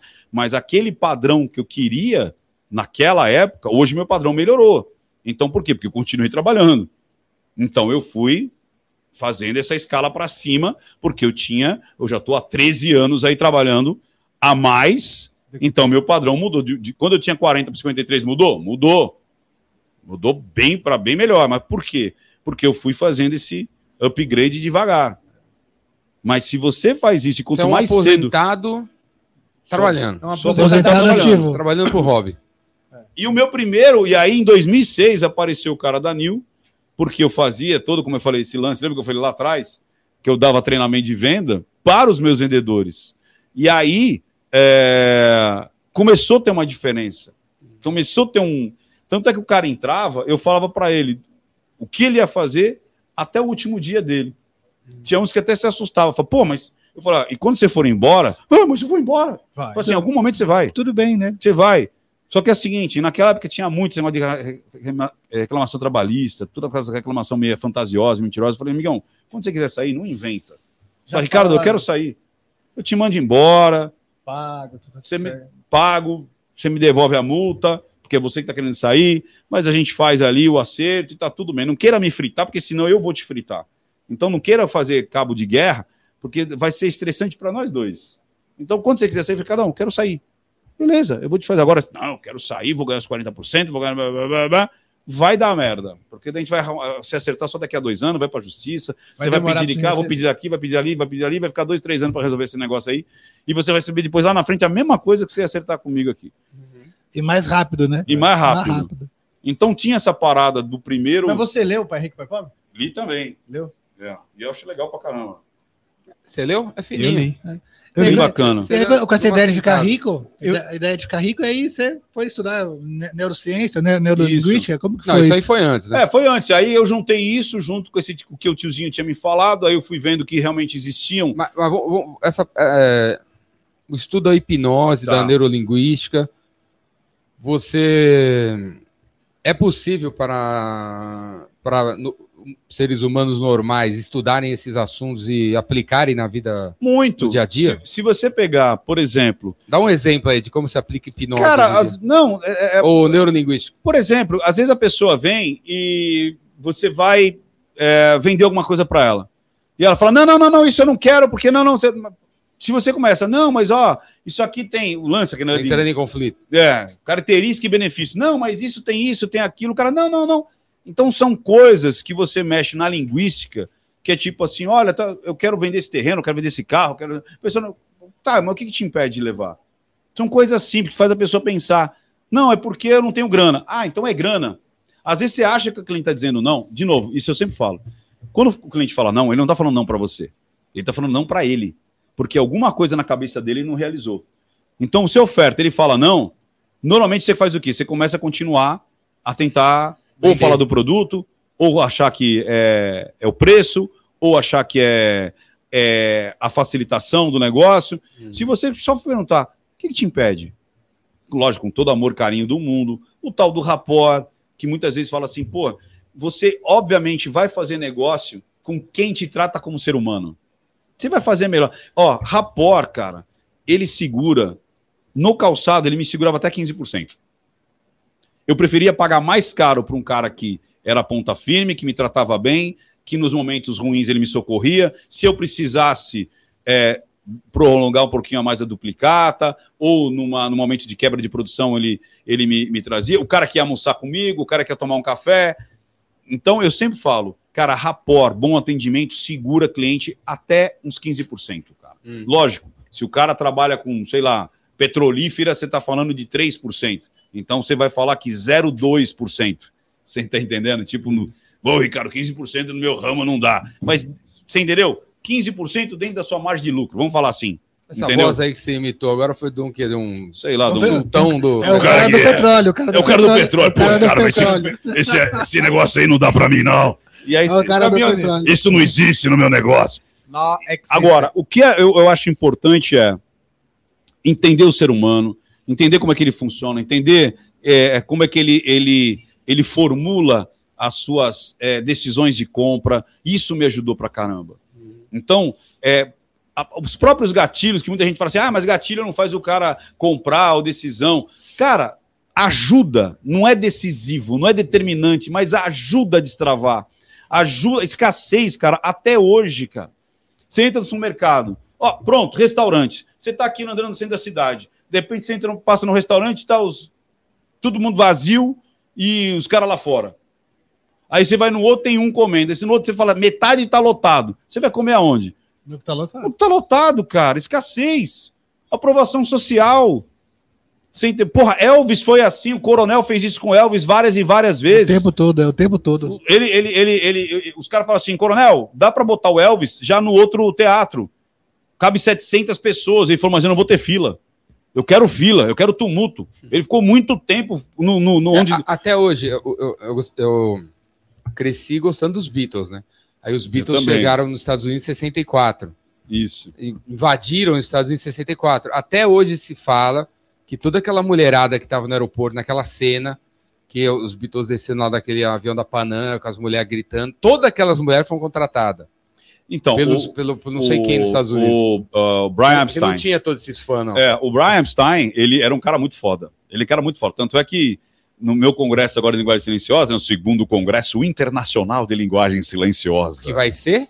Não, já foi. Ele acontece em dezembro. Então o próximo agora é só o ano que vem. É o terceiro congresso. Arrasta tive- cima, deixa o link. É, Deixa o tive- link aí. Não, é o, não, é o seguinte: vai ter a semana do Chega de Mentira, que é, logo, é em abril. Então você quer se cadastrar, é logo depois do dia 1 de abril. Que é o dia da semana mentira. Chega da Mentira. Dia da mentira. Seria É. bom dia primeiro, É, né? dia primeiro. Depois do dia Dia 1 de abril, a semana já chega da mentira. Não minta pra mim. A .com.br. partir do dia Entra lá 2? que é de grátis. A partir do dia Dia 2? 3, se não me engano. Dia 3 de abril. Isso é presencial online. É online, esse é Online. online. De grátis, de grátis. Não minta pra mim.com.br. Se cadastra lá. É, aqui, Nesse- aqui embaixo do vídeo vai ter os links, galera. É. Agora, eu tive a, nesse, nesse último congresso um cara que é aficionado pelos Beatles e, e ele fez a linguagem silenciosa dos Beatles. Justamente pegando que o Brian Epstein ele, ele mudou na linguagem ali do, do- do- da apresentação dos Beatles. Cara, tinha 400 bandas em Liverpool. Por que, que os Beatles fez o que fez? Que né? tinha franja. Uma das coisas. Ele fez os caras lavar o cabelo.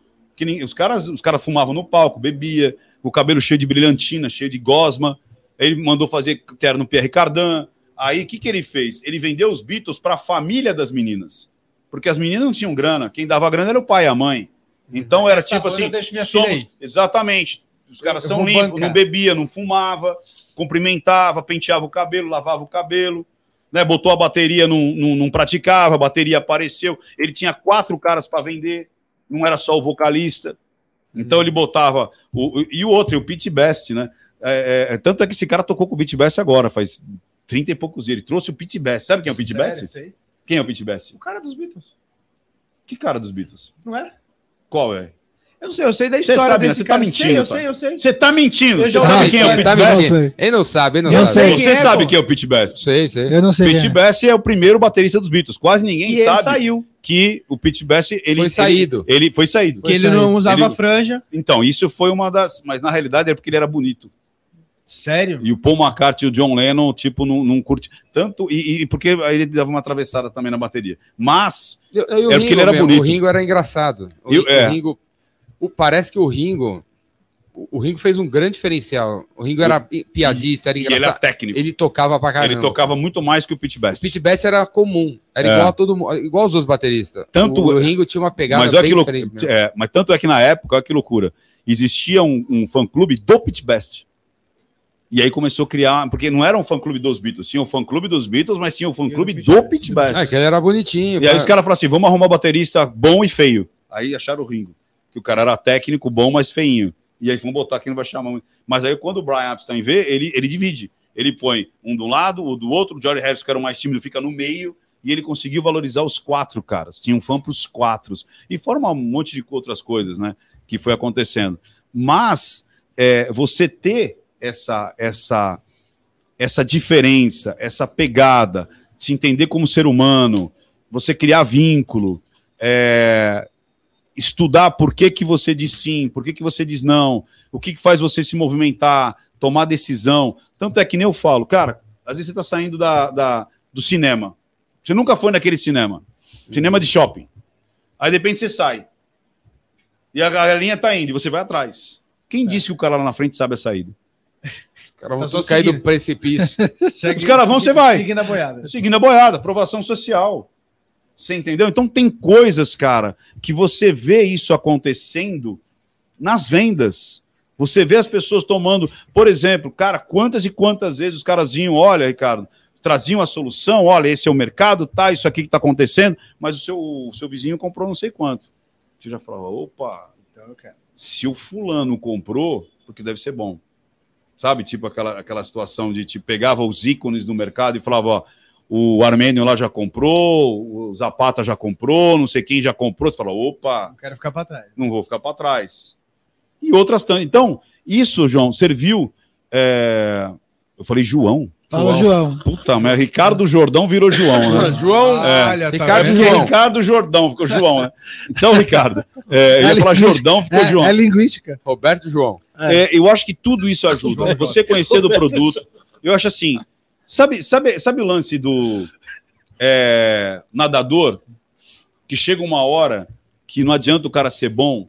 Aí o cara vai escolher a sunga, vai escolher a, a, a comida, touca. vai escolher a touca. Vendas para mim é igual. Chega um momento que os produtos começam a ficar muito iguais. A concorrência começa a ficar muito parecida. Não, chegou já, tá? Nesse momento faz tempo. É, não, não tô dizendo, chega no momento que eu falo assim, você começa a fazer alguma coisa. Daqui a pouco você vai no mercado e você vai disputar Tem o quê? que Só preço? Se você for disputar só preço, cara, você vai virar commodities, aí fudeu, você vai virar desconto. O cara vai olhar para você e falar assim, qual é o desconto? Então, se você começa a ir por esses é, agregar amizade, agregar que você tá ali não só pra, pela grana, mas para resolver o problema do cara, para realmente começar uma parceria, algo que você vê que o cara tá, tá tendo aquela dificuldade, ou e outra, às vezes é entrega, às vezes é essa, é- é essa flexibilidade de pagamento, às vezes é na hora da- do estresse, é que você vai ganhar o cara, às vezes é numa troca, às vezes é num pós-venda. Então são outras tantas coisas que saem da tabela de Excel, que sai daquela coisa de tipo, ah, mas do outro é mais barato. Mas você confia naquele cara? Como é que é o atendimento? Como é que é o pós-venda? Sabe essas coisas meio que são é, imateriais, mas faz toda a diferença numa empresa? Você entendeu? Confiabilidade, vai respeitar o prazo.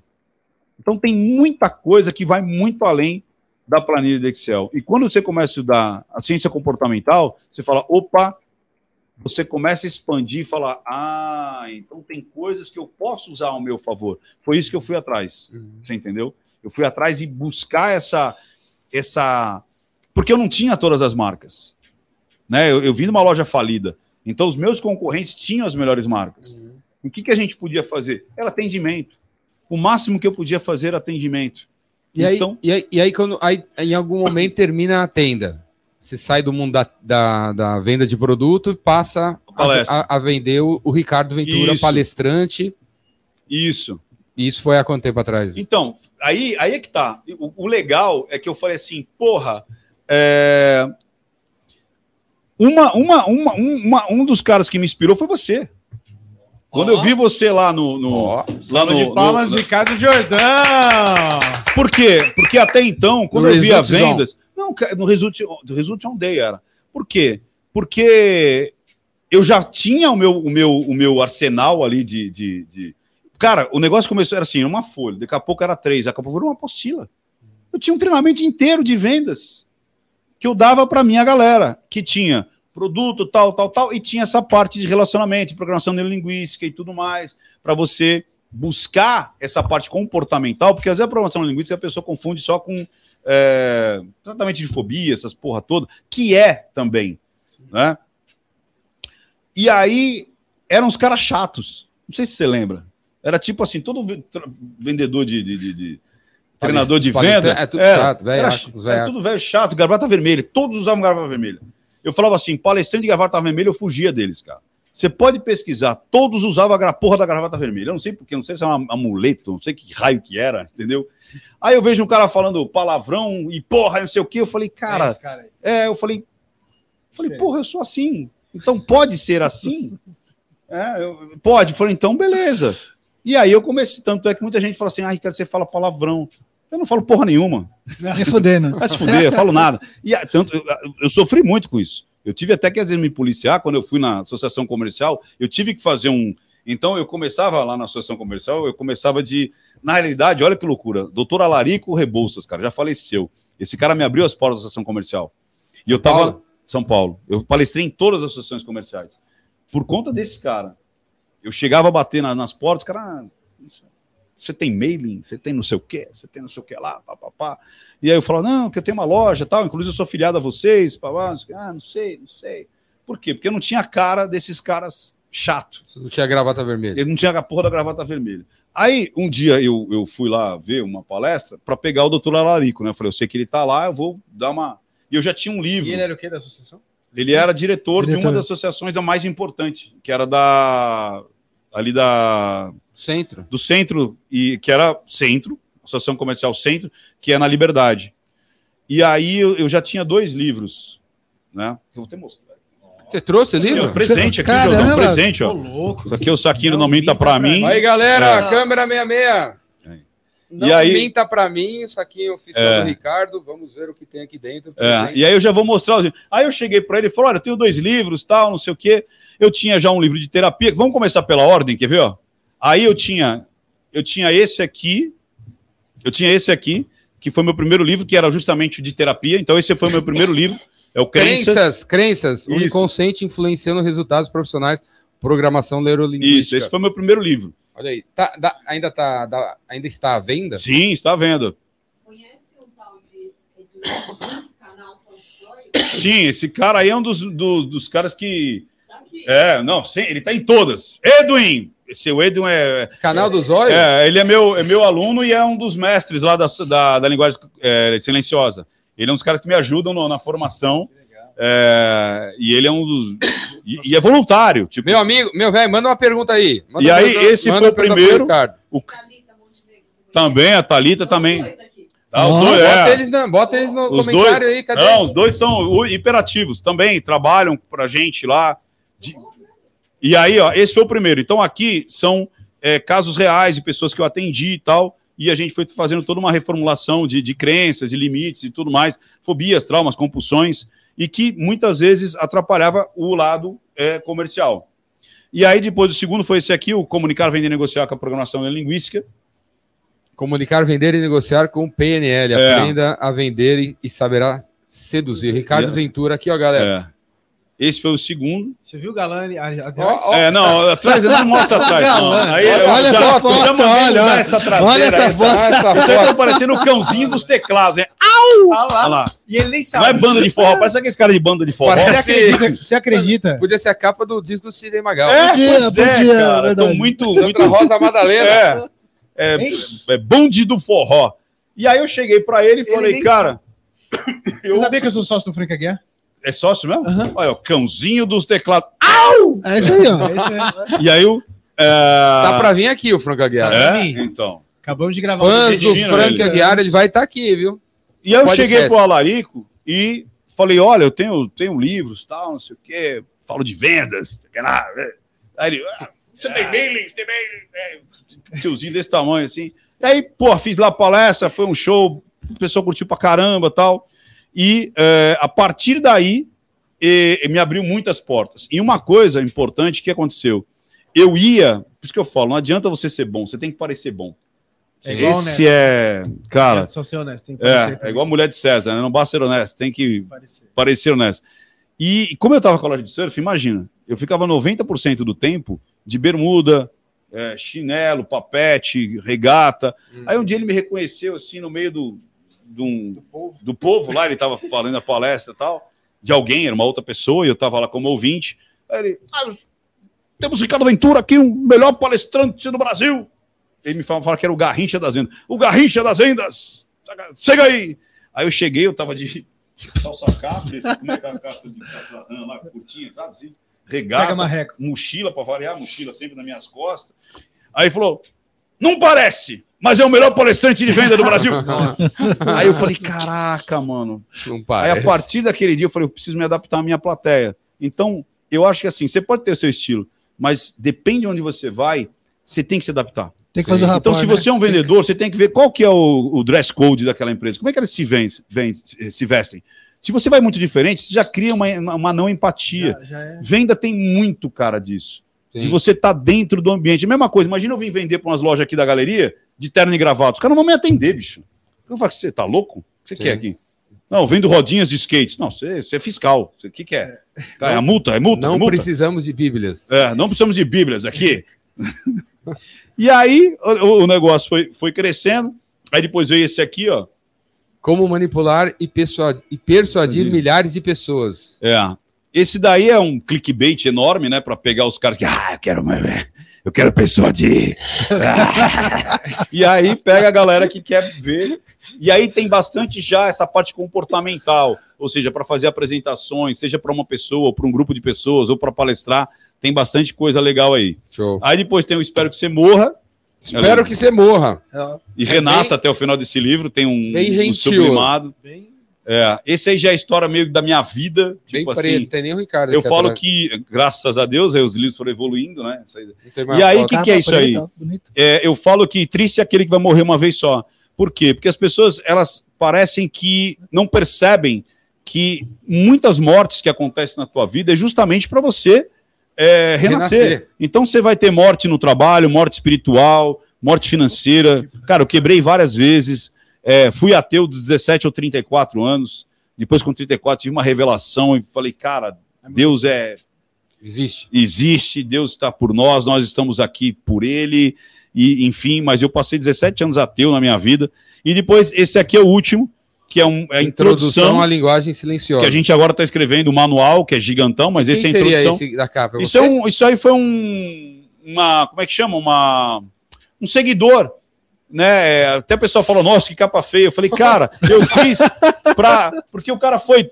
Tipo, eu quis pegar algo do- Da né, galera, da, da galera, da cara, galera. sabe? Homenagear. E aí o cara legal, fez né? uma caricatura minha aí e É o tal. Eu falei, não, hoje, é o eu tipo, pra hoje. é, eu vou botar. Eu vou botar o seu, seu, Se sua arte hoje, aí. você ia botar o imagem gerado pelo Lença, né? É, exato, que é muito mais bonito, né? Muito mais bonito. o Lença. E aí, em 2006, é, O Júlio Apareceu- livros da galera que vem aqui. é, apareceu o, o Abraão, da Nil, e falou assim: pô, eu sei que você faz umas palestras, uns treinamentos. Não, não era palestra, era treinamento naquela época. E era um treinamento de três dias, cara. Pesado tal. E eu não acreditava em palestra. Eu achava que palestra era pra boi dormir, papo furado. Tertúlias flácidas para acalentar bovinos. É. E aí o cara falou assim: não, porra, eu vou fazer um meeting aí com os meus vendedores. Faz uma palestra. Eu falei, não, Brão, palestra não, não rola. Ele falou, eu te pago. Eu falei, Opa, opa, opa. falou a palavra mágica. Eu falei, então eu vou preparar uma palestra para você. Eu quero ficar rico. É, eu quero ficar rico. Eu falei, vou preparar uma palestra para você. E era isso, porra, era uma quinta-feira, eu precisava. Ele falou, ó, segunda-feira eu quero é, a palestra. Você me entrega na palestra? Eu falei, entrego, entrego. Segunda-feira eu entrego. Aí passei o final de semana escrevendo ali, tal, tal, tal, re- resumindo muito, muito, muito, muito, consegui fazer em uma hora e vinte. Aí eu falei para ele, ó, tem uma palestra aqui de uma hora e vinte, assim, assim, pega todos os pontos que você quis, vai ser engraçada, vai ser divertida, tem humor, tem uma pegada, né, quase um stand-up ali, leve e vai ter técnicas também para a galera aprender, mas não vai ser chato. As pessoas vão aprender isso, isso, isso, com vídeos, ó, vai ter esses vídeos, vai ter isso, eu vou brincar com a galera, ah, então eu quero. Aí quanto que é? Isso 2006. Eu falei, dois mil reais. Aí ele fez a cara do meu sogro. Aí ele fez a cara do meu sogro. Meu coração, meu coração. Aí o cara judeuzão, né? Pior que português, né? Aí ele falou: Você faz essa porra de graça, você vai me cobrar tudo isso. Eu falei: Não, eu faço de graça para minha turma. E eu, e eu, eu comecei a fazer para uns amigos também. Então, os amigos vinham lá e eu treinava o- os, os vendedores dos amigos. Falou: Vou fazer para você, pro seu meeting aí e tal. Aí ele falou: Dou 500 reais. aí eu falei: Tá bom. E ele um falou: pastel Em boné. carne. Não, daí. E um boné? e não, ele falou em boné. Boné. Ele falou 15 reais. Eu falei, tá bom. Ele falou em boné. Eu falei, tá bom. Por quê? Porque boné vendia muito, né? Então eh, era alto giro. Eu falei, tá bom, 500 reais em boné. Aí foi minha primeira palestra paga. Eu recebi 500 reais em boné. Quantos bonés? 200 bonés? Não, era, puta, custava tipo 20 reais na, na É, época. foi poucos bonés. É, uns 20, quando, 20, né? 25. 25, né? 25 25 boné. Então foi, foi. E aí, a partir daí, foi interessante, por quê? Porque eram representantes de várias partes do Brasil. E aí os caras começaram a falar de mim Uhum. nos seus estados, aí começou um zoom, zoom, zoom, aí eu comecei a ser contratado por um, por dois, aí comecei a fazer tipo três treinamentos por ano, aí daqui a pouco quatro, aí foi indo, foi indo, foi indo, e agora é duas, três vezes por mês a gente tem treinamento aí. E, quando- aumentou o número de bonés. E aumenta, agora aumentou bastante. E é não- da New Era agora. Agora não, agora. Agora é E caro, co- o negócio é caro. E quando que você. Não vou falar quando você ficou famoso, né? Mas quando você decidiu ir fazer essa, Você essa- dá uma repaginada pro... esse trabalho que você faz minta hoje de. Não aumenta pra mim. Vamos lá. Como que Não surgiu isso, mim? né? Então você, vamos lá. Você viu o, o, o seriado americano e falou fazer igual ou, ou- ou ele que te copiou, né? Que o, o, o seriado americano. O Light to Me? O Light to Me. Como Tá, que foi isso? Então né? vamos lá, olha que legal. Cara, acontece umas coisas na minha vida muito estranhas, assim. Tipo, é, quando eu acho que uma coisa vai estourar, não estoura. Quando eu- aí de repente alguém pede pra mim alguma coisa, eu faço meio até sabe, Desanimado, tipo, ah, tá bom, vai. E aí o negócio estoura, caralho. ué. Então não sei, acho que eu não tenho feeling para o negócio bom. Quando eu falo, cara, vai estourar, os caras, uh, cri, cri, cri, cri.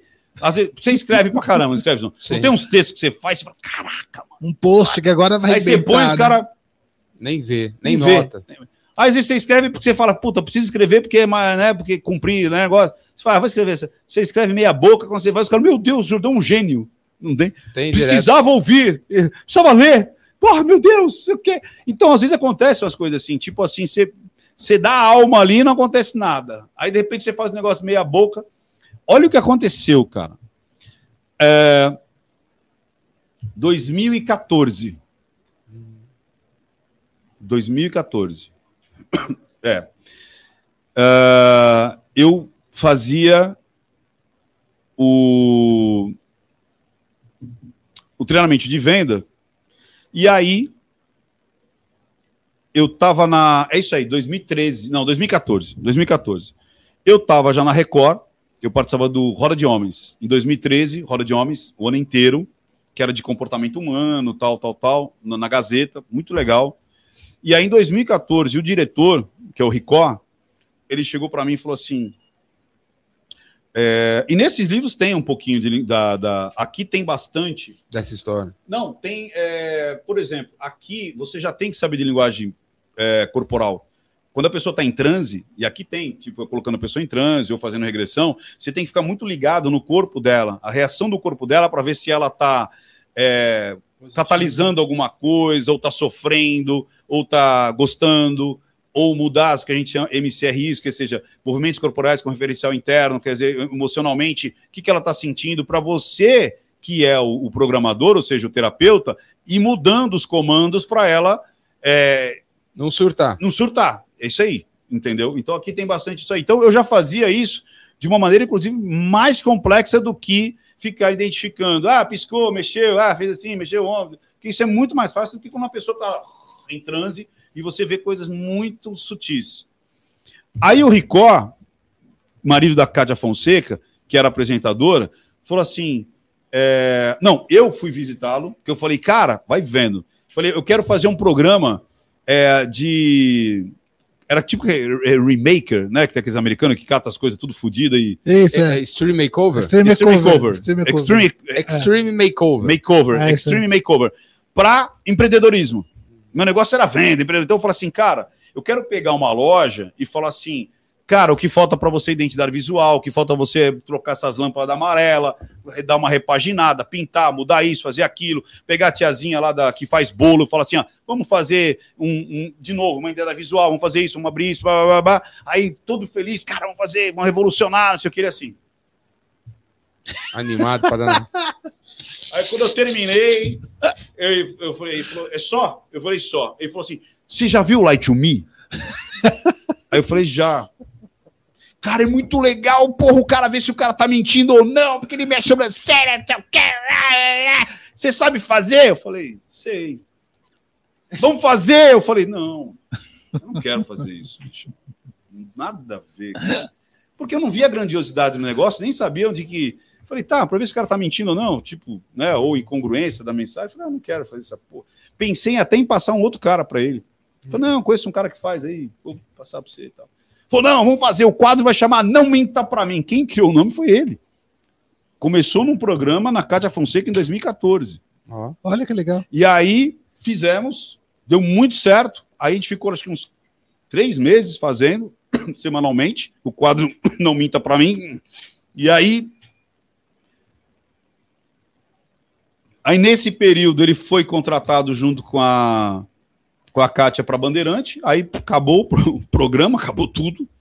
E aí eu comecei a fazer um pouquinho no treinamento de venda. Ah, deixa eu ensinar um pouquinho no treinamento de venda, como é que faz, como é que não faz, tal, tal, tal. E aí foi ali, mas não era o meu carro-chefe e tudo mais. Aí em 2016, esses alunos, olha que loucura, por conta que assistiam a TV Gazeta, por conta que eu botei no treinamento, por conta que aprenderam um pouquinho, falou assim: Ricardo, você viu a Patrícia Leles? Aquela que falou que foi estuprada pelo Feliciano, pastor Feliciano? Falei, não. Ele falou, cara, é uma aula de linguagem corporal. Falei, deixa eu ver. Aí eu vi e falei, porra, é uma aula. Vou gravar para vocês. E eu gravei para eles.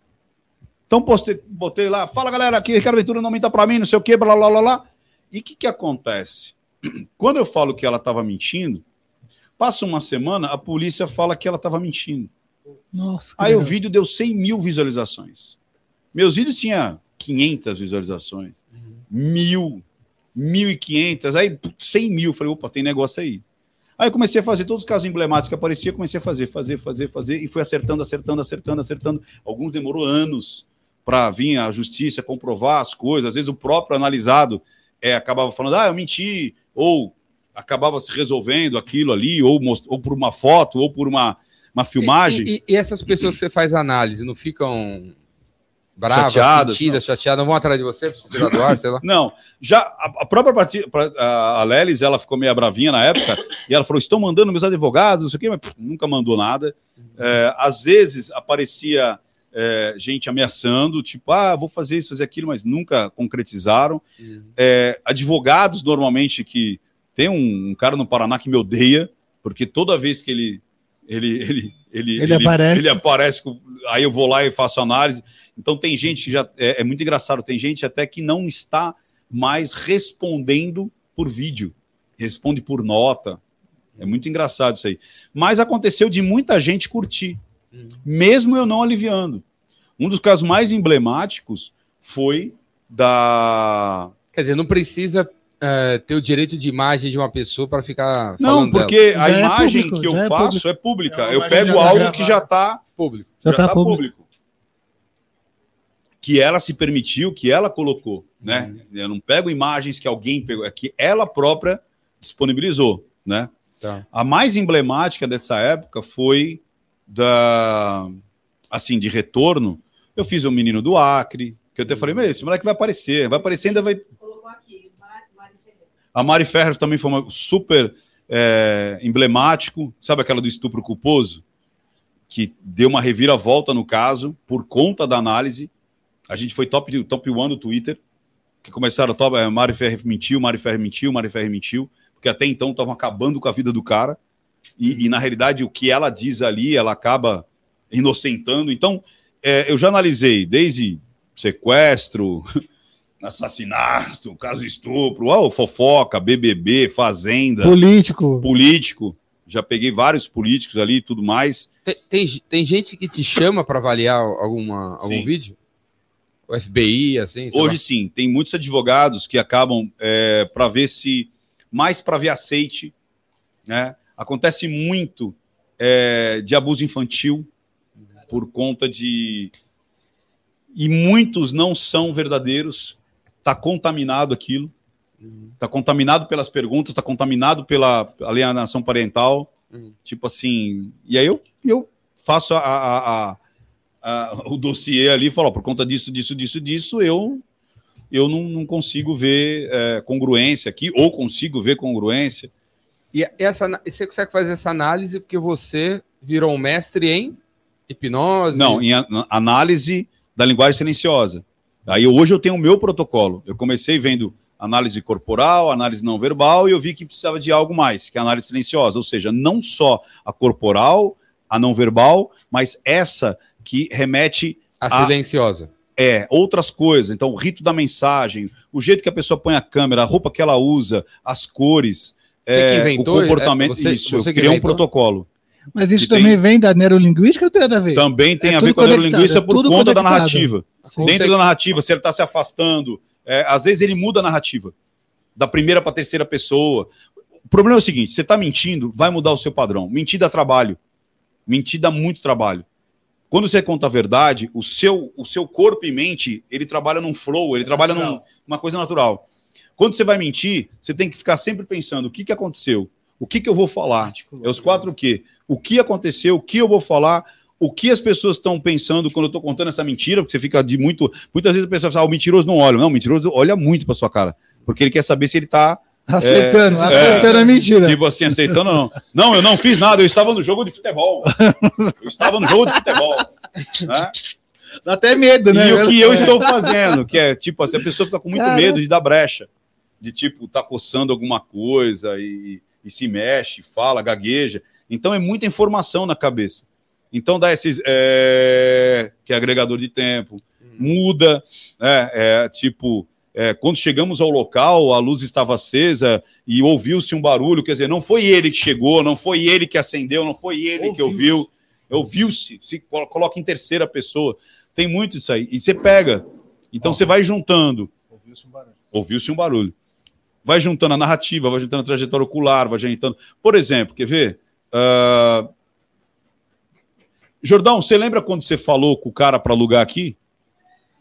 Lembro. Você viu que ele olhou para lá e falou, lembro? Ele viu a imagem. Você não viu a imagem do cara? Quando olha pra esquerda, assim. É, ele tá, eu já percebi que ele tá no padrão. E você viu que os olhos dele mexeram sem ele perceber. Então, eu já, com essa pergunta, eu já me liguei que sim, é, é, é verdade. E aí, a partir daí, eu começo já a tabular o Jordão e os olhos vão me entregar coisas, é, os gestos, a narrativa, palavras. É um, é um combo de, de, de, de informações que eu vou conseguir pegar para ver se a pessoa tá com a, narra, com a história dela sendo verdadeira ou não. Ela é determinante? Não é determinante, mas ela pode orientar. O quê? Então, orientar, por exemplo, Ela o quê?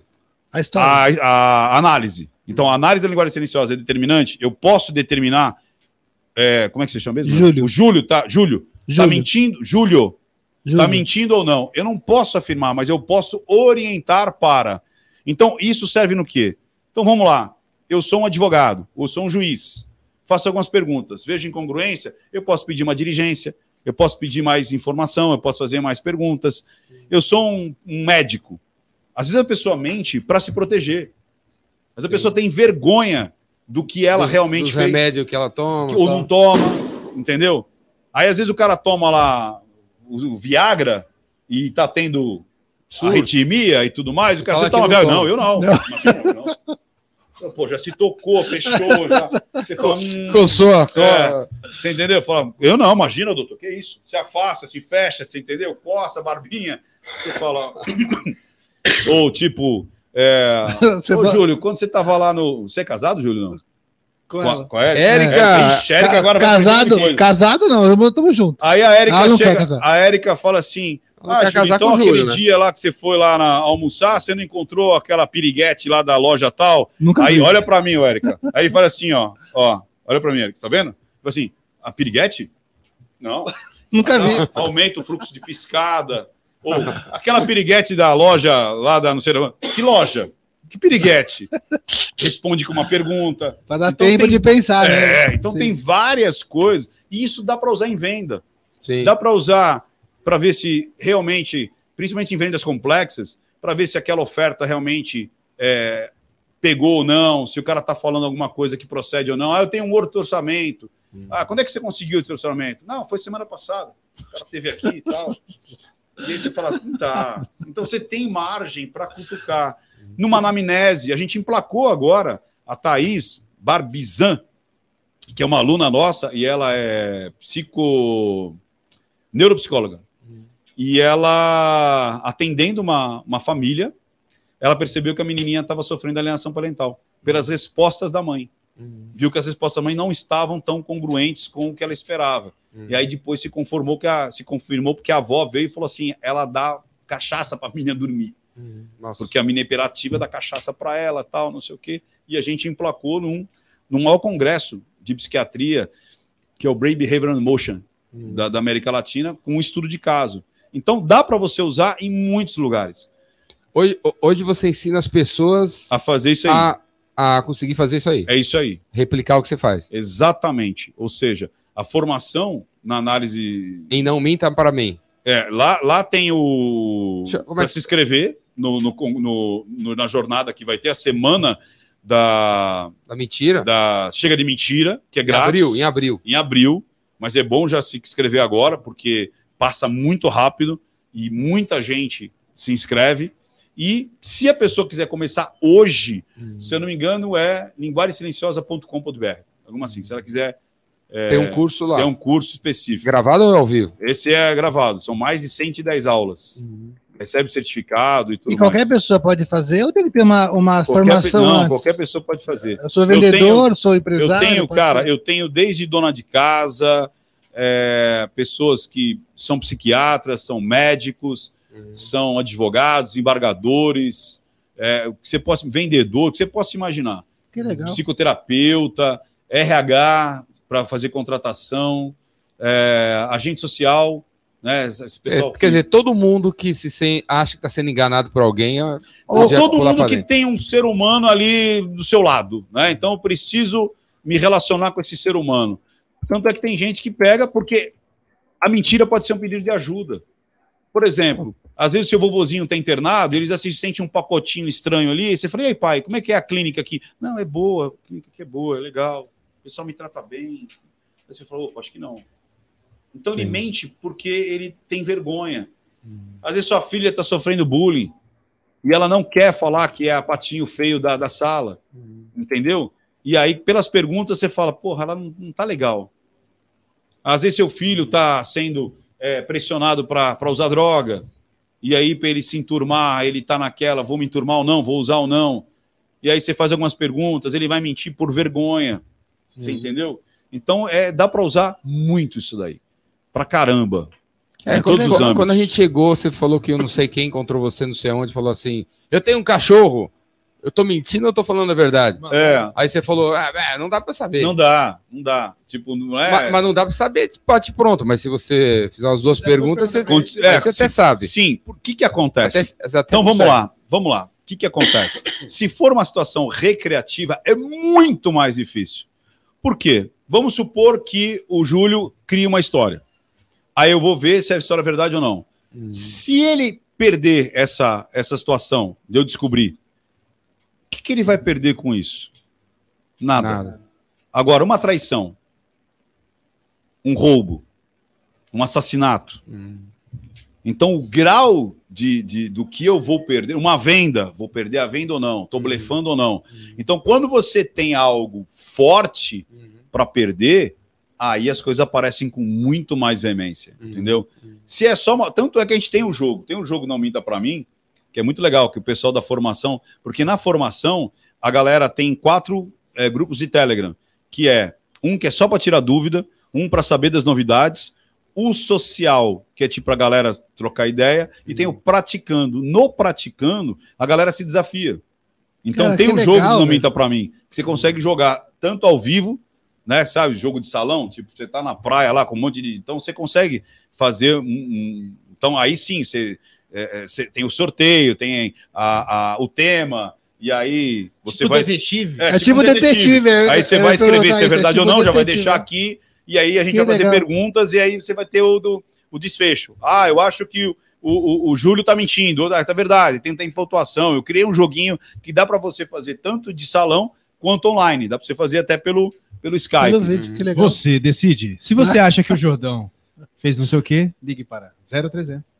Lembra? Muito Lembro. legal, cara. Pô, Então dá para você fazer. Tem perguntas, Érica? que foi, Érico? Eu senti que a Érica se mexeu Se ali. mexeu ali. Ela tá mentindo. Tem alguma mentira. Algo, algo sem. Tá escondendo alguma A verdade. Érica quer saber. Não, tem uma pessoa que quer saber. Mas aí tá- é sobre venda. Vamos lá. Galera, explica a transição da parte de impacto emocional para a parte de persuasão de forma que não prospecta. Galera, a, a Érica, ninguém tá escutando a, a galera. Você tá sem microfone. Não, beleza. Não, mas é que eu coloquei. Não, mas ninguém tá te escutando. Galera, explica a transição da parte de impacto emocional para a parte persuasão de forma que no prospecto não sinta o perigo de venda. Tá, eu acho que eu entendi. Você entendeu, João, Jordão? João, ô, João. Ainda tava bebendo Ô, João. É. Não, é que, o Não, que, o que eu vejo é que às vezes a pessoa tem medo de ser persuadir, persuadir demais e a pessoa que vai e o outro lado perceber. É, exatamente. É, então eu sempre falo o seguinte: pare de ser vendedor e vai ser pessoa. Porque Boa. assim, quando a pessoa perceber que você está sendo um Você vendedor, tá tentando vender alguma coisa pra ela? aí lascou. Aí lascou. Todo mundo gosta de comprar, mas ninguém gosta que alguém venda. lhe venda nada. Entendeu? Isso é fato. O pior elogio que eu recebia quando eu estava na loja é quando alguém falava assim: Nossa, Ricardo, você é um bom vendedor. Eu falo, que merda. Puta, Não tô fazendo a coisa certa. não tô fazendo a coisa certa. Ela levou tal, mas. Melhor seria, cara, te considera um amigo. Não, no final a pessoa fica feliz e fala assim: Gostei de Nossa, você. comprei bastante, hein? Não sei o quê. Obrigado. Obrigado. Acabou. Acabou. Ela não me viu como um vendedor. Ela viu um cara que auxiliou ela a cumprir os desejos dela, a solucionar os desejos dela. No momento que ela percebe eu é, persuadindo, como ela disse, a parte emocional é persuadindo. Então, cara, quando você vai para uma venda, primeira coisa é o que que eu posso fazer para ajudar essa pessoa? Sem clichê, sem nada. É tipo assim, é descobrir o que que eu ou o meu produto pode fazer de bem para essa pessoa. O que, que pode fazer de bem? O que, que eu, eu vou trazer para essa pessoa que ela vai falar: caraca, comprei e tô feliz. Uhum. Comprei porque eu precisava, porque eu sou. Então, esse que é a grande sacada. Eu acho que você sair de casa, primeiro, tratando as pessoas como pessoas. Cara, tem tanto vendedor plástico, cara. Você não sentia, tipo assim, o cara vem, oi, tudo bem, seu Ricardo? Como é que o senhor está? Passou o dia bem? Olha, tem aqui algumas amostras aqui de sandálias, rasteirinha. Ah, enfia essa merda no rabo, né, meu? Agora o cara tem que chegar e falar: Oi, Ricardo, tudo Ai, bem? Me cara. apresentaram sua loja, tal, um outro amigo, tal. Você conhece o fulano de tal? Ah, sim. Pô, então, ele falou, pô, que loja bacana. Começou com quem aqui, hein? Essa loja aqui, pô, tô vendo uma foto aí, isso aí seu avô. Acabou, cara É. cria uma curiosidade, cria uma conexão tranquila, fala, elogia de verdade, pega o que tem no, no- no- na- ali no- naquele momento. E aí eu vou, ah, não, aqui foi meu avô em 49, meu avô veio aqui e tal, não sei o quê, pá, pá, pá, pá, pá. Cara, que barral, não quero tomar seu tempo. Eu, eu, eu trabalho para empresa tal, rasteirinha, verão agora tá começando, tô com preço bom, tem umas que estão na moda, tal, tal, tal. Interessa ver? Pronto. Mas faz um quebra-gelo, faz uma coisa mais humana, faz uma coisa que cria uma curiosidade. E não já chega na lapada. Chegou na lapada, bichão. Enche muito o saco. Sim, é cara. E uma coisa, não sei se o Jordão concorda. Existe dois tipos de venda para uma empresa. E eu acho que só dois. A venda, a venda que eu falo assim, alguém ofertar para ela. A venda que é o core business da empresa e a venda funcional. Como é que é isso? Lá no calçado, qual que era o meu core business? Qual que era o meu negócio? Sapato. Sapato. Mas eu precisava de ar-condicionado também? Sim ou não? Claro, Sim. ajudar o cliente. Eu né? precisava de produto de limpeza? Eu precisava Claro. de contador? Eu precisava de, luz. é, alarme? Então, esses caras iam me ofertar também, sim ou não? Sim, Eu não contratava, Certeza. eu não gastava? sim. Só que é o seguinte, cara. Se você for no mesmo horário onde eu tô com a cabeça para contratar e comprar coisas do meu core business, você vai me atrapalhar. Não me vem falar de ar-condicionado, impressora, seguro, é, na hora que eu estou comprando. Agora, para mim era muito assim. Eu conversei com vários compradores, era a mesma história. Qual é o horário? Por isso que fazer pesquisa com a secretária ou com quem marca, ou até perguntar para os vendedores na porta, ou com outros vendedores, que hora que ele atende a galera do core business? De manhã. Cara, vai à tarde. Se você não é o core business da empresa. Você vai numa situação de, oi, tudo bem, tal, tal, tal, papapá, eu vejo que você tem ar-condicionado, não sei há quanto tempo você está com esse ar-condicionado, mas olha, pelos, pela, pelo ano que eu estou vendo, esse ar-condicionado ele está gastando no mínimo o dobro do que poderia estar gastando com ar-condicionado novo. E aí eu gostaria de mostrar para você, sem compromisso nenhum, quanto que você poderia economizar se você trocasse esse ar-condicionado. Em seis meses você pagaria esse ar-condicionado novo e ainda ia ter eh, lucro. Interessa dar uma olhada? Sim. Sacou? Por aí, bicho. Sabe? Contador é a mesma coisa. Olha, eh, você deve ter um contador. Eu sei que esse contador pode ser até de confiança, tal, tal, tal, ele faz isso, faz aquilo, tal, tal, tal, mas hoje em dia você sabe que você pode diminuir se você mudar o seu KINAI. Hoje, de repente, por causa de um KINAI, você consegue pagar menos imposto, tal, tal, tal, assim, assim, assim. Posso mostrar meu portfólio aqui para você, como a gente pode solucionar para você pagar menos contador e economizar dinheiro em impostos? O cara vai falar, não, não, eu quero pagar imposto. Adoro eu pagar adoro imposto, pagar a adoro, luz elétrica adoro. aqui nesse ar-condicionado. Ninguém vai falar isso, bicho.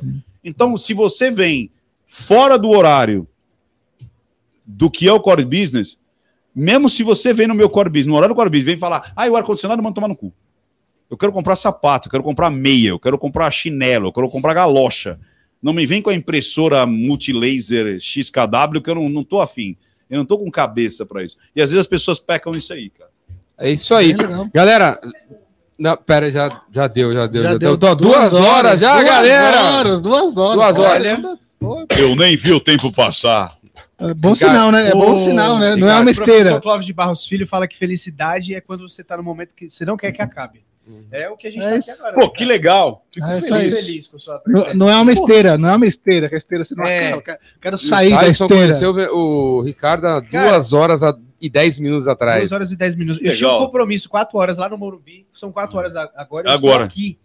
E o negócio foi. Ah, que legal, fico Foi feliz. Foi legal mesmo. Fico Foi bem feliz. legal mesmo. Bem legal. Ricardo, antes de acabar, eu sempre peço pro entrevistado olhar para a câmera 98, 77. Olha né? para aquela câmera. 98. Não, meu amor. É assim, olha para aquela câmera, meu amor. Você, você não sabe quem que era essa referência. Gabi. Olha, olha para aquela câmera e Meu diz amor. o que, que é para falar. O que, que é? Manda um recado para você daqui cinco anos. Para você ver daqui Ah, cinco pra- anos. pra eu? É, Você vai, eu vou mandar para você no dia 23 de dezembro de 2027. Manda um recado para você.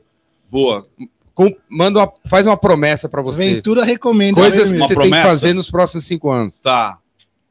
Seja cada vez mais presente e mais leve nesse mundo. Aproveite, carpe diem. Vai lá e faça a coisa mais divertida que você queira fazer, porque você merece. Se você não está se divertindo, eu estou vindo aqui do passado por dar um tapa na sua cara, um chute no saco, para você aproveitar o seu tempo. É isso. é isso aí! Muito bom, muito bom. Vou botar no meu CRM dia 23 às 4 12. horas da tarde. Quatro horas da anos eu vou tarde. mandar para você. Boa. Esse- muito bom, muito esse- bom. esse link aí. Galera, esse foi o Ricardo Ventura, não minta para mim, muito mais. O- os links para você chegar no Ricardo tá aqui embaixo. Se você me segue, segue o Ventura. O cara é top das galáxias, como vocês puderam ver aí, né? E eu quero escrever nessa mesa E também. vai Por escrever favor, nessa mesa. por favor, por favor. Valeu, galera. Valeu, Obrigado, galera. Ventura. Valeu, valeu, Valeu, Valeu, valeu. Thaleson, que tem Valeu, compromisso aí Ricardo. com você Obrigado. aí. Valeu, Júlio. Valeu, Valeu, Érico. valeu. Valeu, galera. Tamo junto. Daqui a pouco tem outro, hein? Muito Daqui legal. a pouco Chegou já, chegou. Já Já tá ali chegou, fora. tá. Chegou. O próximo é o Reis, episódio 30 e pouco. Valeu! Interromper aí, Érico. Só parar ao vivo ali. Lá em cima. Eita.